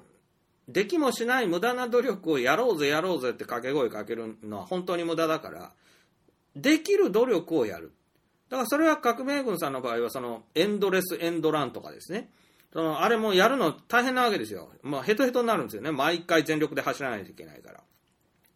で、その、それでも、なんていうんですかね、上手下手関係なく毎回ヒットエンドランちょやってくるっていうのは誰でもできることだし、その、なんかし演技力でピンチを乗り切るっていうのもその野球の技関係なく、えー芝居心がある人にはできることだしなんかまあそういう点で何か勝利に近づけるんだったら何でもやろうっていうのはとても大事なことですよね。で、まあ、現に戦争というのはまさにそうやってその欺瞞工作とか宣伝工作とか昔で言うとな殴り合いとか殺し合いしてる時に何が宣伝だみたいな風に笑われたと思うんですよ。あの例えば江戸時代ぐらいまで戦争する時に宣伝なんかしませんよね。だけどその第一次第二次世界大戦ぐらいになるとひたすらポスター吸って愛国心煽って、まあ、ナチスが宣伝賞っていう賞まで作りましたよね。とにかく戦後はもうテレビで国民を洗脳しあの宣伝することがあの戦争に勝つ上でめちゃくちゃ重要だと。今のロシアもやってますけども。そういう情報操作とかまあある意味なんかあれじゃん。殴り合いをしてる最前線にそんなもん関係ねえだろうって思ってずっと一生に付されてきた部分がなんかめちゃくちゃあの戦場の主役級の力を持つなんていうことはもうざらにあるわけですからあのまあそういうのを怠ってはいけない。うん、であの、まあ、革命軍チャンネルとこのサザエさんの、えーなお寿司さん、えー卵お寿司チャンネルっていう、まあ、2つを紹介させていただきましたがあの、まあ、卵お寿司チャンネルは内容はインモラルであの、まあ、著作権も多分訴えられたら、まあ、チャンネル消されるレベルなんで長続きはしないと思いますけれども内容が特にいいとかいうおすすめをしてるわけではないんですけどもただやっぱりですねそのまあそのベタにインモラルなことをやるにしてもあの絵っていろいろ上手下手があります。で皆さんもなんか好きな絵とかあると思うんです。嫌いな絵も。で絵がじゃあ上手になればなるだけこう心惹かれるってまあ普通はそうですよね。でそれで言えば宮崎駿さんとか絵が上手だし安彦義和さんとか絵が上手ででまあ「エヴァンゲリオン」とかもまあアニメ調だけどまあそこまでディフォルメされてない。シワとかね位置近く。でガンダムまあまあまあ昔のガンダムとかも結構リアル系で人間のつま先まで全部描く感じ。でそういう風になればなるだけ、まあ、美人とかセーラマスとかそのマチルダージャンとかそうやって、えマシンとかそのリアルにこう人間並みの頭身を持ち、えーおっぱいとかお尻とかリアルな膨らみを持ちみたいなそのサザエさんとかにはないようなリアルな人間をまあ描けるんだけれどもじゃああのそういう、まあ、エロス二次創作をししていじる場合にあのいじりがいがどれだけあるかというと意外と元の作品の絵が上手下手というか、まあ、そのクオリティが高い低いあんまりそれには貢献しないんですよね。あのまあ、例えば「ドラえもんのしずかちゃん」とかって絵がすっごい単純で、まあのび太としずかちゃん着てる服と髪型違うだけみたいなキャラなんですけれども、まあ、それでもやっぱりあのなんかしずかちゃんエロいよねっていうのもあるでしょう。それからムーミンですね。ムーミンなんてフローレンとかっていつも裸でいるんだけどあのすごく女の子らしい、まあ、カバーであの色っぽささえ感じるしあとその楽しいムーミン一家にはあの魔女見習いのアリサっていう人間の女の子が出てくるんですけどこれあのいつもなんか小じみたいな汚い格好あの魔女の見習いなんでネズミ色の汚い服をいつも着てるんだけどやっぱなんか底はかまあそういうのはチャップリン大好きだったみたいなんだけどあの底はかとない色気かなりある。だから魔女見習いっていう意味であのね魔女の宅急便のキキちゃんがまさにそうだったけどあれどっちが先なのかな？楽しいムーミン一家のアリサとあの魔女の見習い、つまり魔法少女がグッとくるみたいなのって、多分構図家はかなり気づいてたんでしょうね。で、で、そういうのがあるかと思うと、サザエさんのあんな、いわゆる超ディフォルメされた絵でも、その、社会性が伴っているから、その、そこはかとない一理がいがある。太子さんは親戚のおじさんの綺麗な奥さんだったり。で、わかめちゃんと、その、マスオさんのおじとめいという関係が、なんか今は大丈夫だけど、その何年後、5年後とかでわかめちゃん13歳ぐらいになった時ぐらいからそろそろやばいんじゃないのとか、あの、そういうのを、まあ、妄想してしまったり、あの、しますよね。で、それは、社会性がなければ、あんな絵に変な気は当然誰も起こさないと思うんですが、社会性が重要なんですよね。で、あのー本当にサザエさんの場合は誰の嫁だとか、子供がいるとか、そういうさ、なんか、実は結構生々しい、その、社会性、生活習みたいなものがあるじゃん。あの、サザエさんの、なんか日本家屋、住んでる日本家屋と、その、あれの、ノリスケ一家が住んでるのはマンションなんだよね。ちょっとハイカラなマンションみたいな。で、その玄関口しか映らなくても、あ、これ家が違う様式なんだとか、伝わってきて、あ、生活が違うんだっていうことが分かりますよね。つまり、太子さんは団地妻で、で、サザエさんは、あの、旧日本家屋に住んでいる、なんか、むす、まあ、おばさんなんですよね。実家から離れない人ですよね。で、そういうこと一つでも、なんか、暮らしっぷりが違うんだろうなって。その、サザエさんは、実のお母さん、船さんと、同じ、だから、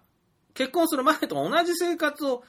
ずっとしているのも、いやらしさが出ない理由ですよね。太子さんは団地妻で、ほぼ一日中団地のその一室にいて、まあ、さぞや手持ち無沙汰であろうみたいな退屈をしているであろう。で、旦那はノリスケ一人で、なんか、デクノボーみたいな男だしな、ということで、よからぬ妄想が、やっぱり、湧いてくる相当余地がありますよね。で、そういうような、その、ムーミンのガールフレンドフローレンは、名家のお嬢さんのようなんだけど、その、お兄さんが空飛ぶ、その、船を作るんだと言って苦しんでいる、あの、まあ、売れない発明家で、で、その、家がだんだん凋落してきている中、もうノイローゼ気味の兄貴を海外しく支えながら、なんか両親はもう死んでいないのか、この、あの、妹と兄の二人兄弟で、なんかでかい屋敷が少し小さくなったような家にずっと住んでいる。で、あの、ボーイフレンドはムーミンなんだけど、でも、お兄さんが心配なのか、そのムーミンの家に嫁いだりもせず、その、兄弟二人でずっとなんか小さい家に住んでいる。っていう社会性があるときに、大丈夫なのかっていう、こう、この兄弟大丈夫なのかっていう、いらないその心配というか、なんか湧いてきますよね。で、あの、そういうのが大事なんですよ。そのスナフキンがなんで放浪するんだろうとか、そのスナフキンとミーは同じ、まあ一家の兄弟で、まあ妙に子沢山でって、それでなんでスナフキンは嫌になって、あの、一人でさすらうようになったのかというと、やっぱ、あの、母親が違うのかなとかね。なんかいろんなことを考えてしまいますよね。父親が違うとか。で、あとあの、実は貧困家庭であるとかね。ミーがああいう性格なのも含めて、あの、貧乏人の子沢山、典型的な貧乏人の子沢山で、その、スナフキンは嫌になっちゃって、あの、さすらい人になった。で、ミーはああいうどがめつい性格になった。っていうふうに、勝手に思ってしまうんですけれども、やっぱり、社会性が重要であると。で、で社会性を持たすってなると、こう、なんか、大仕事になるぞと。で、ガンダムとかで言うと、もうその、宇宙世紀何年みたいな、地球から、あの、人類が増えすぎた人口を宇宙に移民させとか、もう全部説明いる？みたいな。で、ユニコーンガンダムとかの場合は、ファーストガンダムからのガンダムの歴史全部見せますみたいな、20分の動画1回見てくださいみたいな、そういうのってもう大嫌いなんですよね。もう超ダサいですよね。全部それを一通り知っとかないと入り口にも立てないような作品って許せないんですよ。で言うと、あの、いかにして、その、いきなり全世界の説明から入らずに入れるか。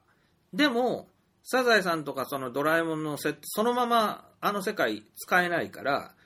じゃあ、さら地にして、サザエさんの町の隣のもの町の話をさあ始めましょうっていう時に、日本国の説明いらないよねって。あの、国の説明いらないし、時代は昭和なのか平成なのか令和なのか、これもおそらく説明せんでも、あの絵面で始まれば昭和でいいんだなっていうことは大、まあ、黒電話が家に置いてあるとか、そういう絵を入れれば、あ、昭和でいいんだなって、もうスマホは誰も使わないみたいな。で、あ、昭和なんだなと、わかる。これ説明ほぼいらない。で、あのー絵をそのままパクれないにしても、背景の絵とか、ああいう二次元的な、まあ、ああいうシンプルな様式をパクらせてもらうと、あ、これもしかしてサザエさんオマージュかっていうのがわかる。でそうすると、近所の学まあ、小学校、別の小学校ですけど、別の小学校あるとか、そう、なんかコピーしたような、同じような街がもう一個作ったとしても、それは別に日本ではありふれたことだから許されるよね。っていうようなことでいくと、その、これ結構ね、重要な気づきなんですよ。あの、例えば、ムーミンでも、ムーミンダヒっていうのは、もう著作権の塊なんで、絶対そのまま使えないわけだけど、その、ムーミン谷の離れたところに、その別の、その、ムーミン谷とは違う村みたいなものがあったとして、そこを舞台に新たな物語を作ったらどうだろうって、えー考えることもできますよね。まあ、ゼルダなんてそんな感じなんだけどね。で、あの、そうすれば、ムーミンのその財産はそのままは使えない。そのまま使えないけど、大体その気候風土から言って同じ国なんじゃねみたいなことは、建築様式とかから、こう、わかるわけで、でそこに、砂付近とは違うけど、同じ、まあ、人間の種類だったら、まあ、顔とか多少似ててもいいよね。で、そういうようなことで、それで、まさにあの、ムーミン族みたいな、カバの妖精みたいなのはパクれないと思う。あれはもう著作権の塊だから、もうすぐ訴えられるから、それは使えないけども、あの、も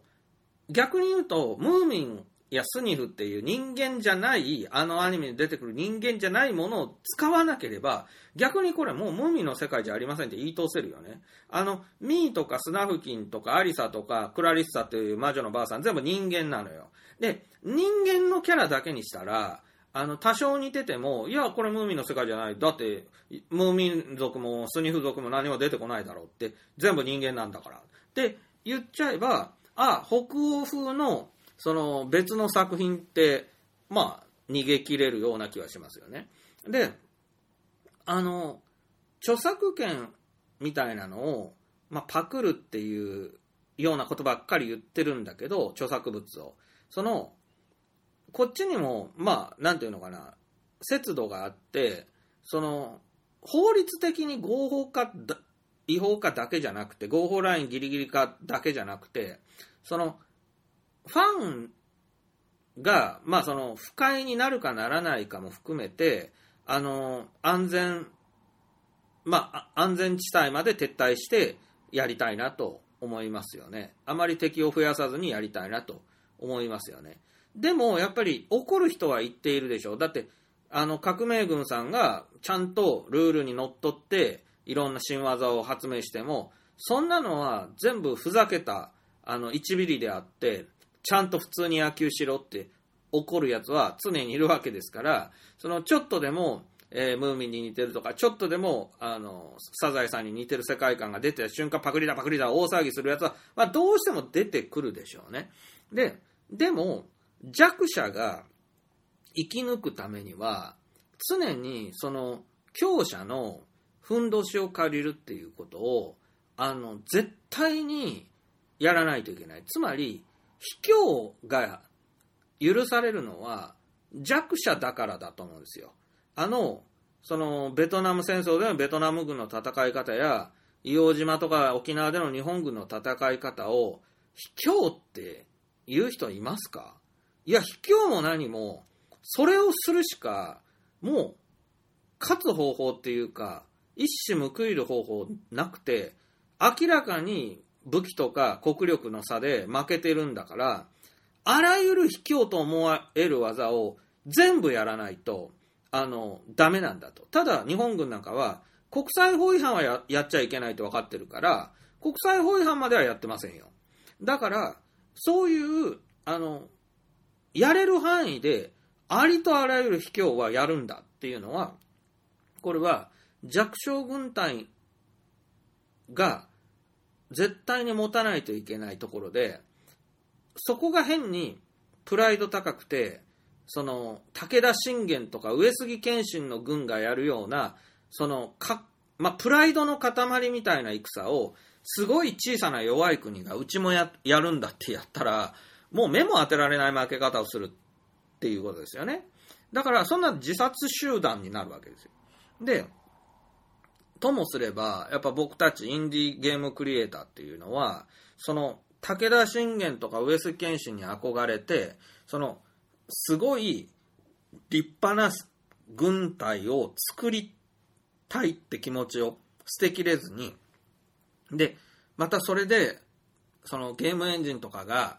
3A タイトル並みのグラフィック使えますよとか、もう毛の一本一本まで再現された人間使えますよとか、その一昔前だったら考えられないぐらいのグラフィックあなた個人でも使えますよって甘い誘惑を絶対かけてくるんだけど、それに絶対乗ってはいけない。それは、武田信玄とか上杉謙信のような3万人ぐらいの軍隊ですごいその伝統と格式のあるそういう軍隊のあのやり方をこうポットでの小さな国の大名にささやいてお前もそういう軍隊作ったらどうだ？武田信玄のちっちゃいのやったらどうだ？みたいなことをこれは悪魔の誘惑なのであって絶対にそれはやっちゃいけないわけですね。武田信玄も上杉謙信も絶対にやらないような卑怯な戦術を駆使して、それで、あの、真田は武田の一角だけど、やっぱ真田幸村とかあの一家そうだと思うんだけど、その、武田軍や上杉軍と戦って、まあ、敗走させるような、えー、軍を作らないといけない。その時に武田や上杉が、あいつら許せんとか、あいつら舐めやがってとか、あんなのは戦でもなんでもないって言うだろうけど、言わしてやりましょう。あの、それは本当に悔しいんだってことだよね。その、戦にルールもクソもない、作法もクソもない、勝つのが全てだって分かってるでしょ、武田さん、上杉さん。あんたたち一番分かってるよね。もう勝てば官軍だっていうことって。そういう人たちが、もうどうしようもない時に、お前たちは卑怯者だとか、ルールが分かってないとか、あの、もうなんか文化を潰す気かって言って切れるっていうのは本当に負けた時なんだよね。だから、あの、まあ、相手を怒らすことにはなるでしょうけれども、でもその弱小軍隊が、あの、一矢報いるっていうか、目立っていくためには、もうそれしかないわけで、その、僕らはやっぱ今回第1作目でもやっぱり、まあ、あの反省点ですけどもその一人でやってるゲーム、まあ、マイナーなインディーでもあの大きなメーカーのゲームの真似事はできますぜみたいなあれに、まあまあ、そっくりそのまま私は乗って1作目を作ったんだけどその結果やっぱり、まあ、相当シンプルにしたつもりでもあの一人でやると大変だなって思ってえ2年以上かかってしまいました。もう大反省点です。これは大反省点で、あのやっぱ時間は全てなので、あの2作目以降は、あのできれば3ヶ月で、えー、まあ、賞味の時間ですよ。あのコンピューター触り始めてから3ヶ月間ぐらいでリリースまでこぎつけられるようなゲームを作っていかないといけないと本気で思っています。まあ、これはよく引き合いに出す、あの、セガサターンの、えー、ガンダムガイデンブルー3部作、こちらの方が、あの、 one、two、three と出たわけですけれども、あの、徳島監督本人と随分お話をさせていただいて、まあ、知ったことですが、本当に、えー、1本の制作期間が3ヶ月ぐらいしかないんです。で、あれ、あの、セガサタンで3部作出たのは、あの、容量が入らないからでは本当になくて、あの、純粋に、こう、短期間で、もうそれ、タイムリミットがものすごいシビアなのを切られていたから、あの、ステージをえ3つ4つしか作れなくて、で、3ヶ月ぐらいだとね。だから、あの、もうそれで販売して、なんか2500円ぐらいで販売して、で、それが、みんながプレイしてくれてる間に2作目をまた3ヶ月間ぐらいで作って、で、2を発売して、で、また2500円ぐらい出て、全部3部作で全部買ってもらって、ようやくフルプライスになるっていうようなゲームの作り方で、あれ革命的だったんですよね。で、でも、それはもうその、喜んでやってたわけではなくて、もうその上がバンダイとかのそのあまりにも厳しい要求に応えるために苦肉の策でまあやっていたことなんですけどでも思えばですよ我々インディーで言うと、えー、そのステージが12まああるゲームを作ろうって時に、えー、3つに分けてステージ4で、えー、切るっていうのをガンダムガイデンみたいに3部作にすればですね、これはあの、まあ、ものすごいざっくり言うと、え開発期間を3分の1ずつにできますよね。まあ、実際そうじゃないとしても。で、あの、小さい状態で安く販売して、で、それをやってもらってる間に次の作品を完成させてっていう、その自転車創業的なあのゲームクリエーションだって、そのゲームデザインによっては十分できるわけです。で、あの、こういうことを考えれば、あの、ゲームを3ヶ月に1本っていうのは、まあ、あまりにもハードスケジュールですね。まあ、彼らはもちろん1人でゲーム作ってませんから、我々は1人で作らないといけないって場合には、3ヶ月なんていうリミット切ったらもう、超ドシンプルゲームしか作れないってことになるんですけども、その、仮にですね、その、年一とした場合に、あの、それだったらいけるんじゃないかって思いますよね。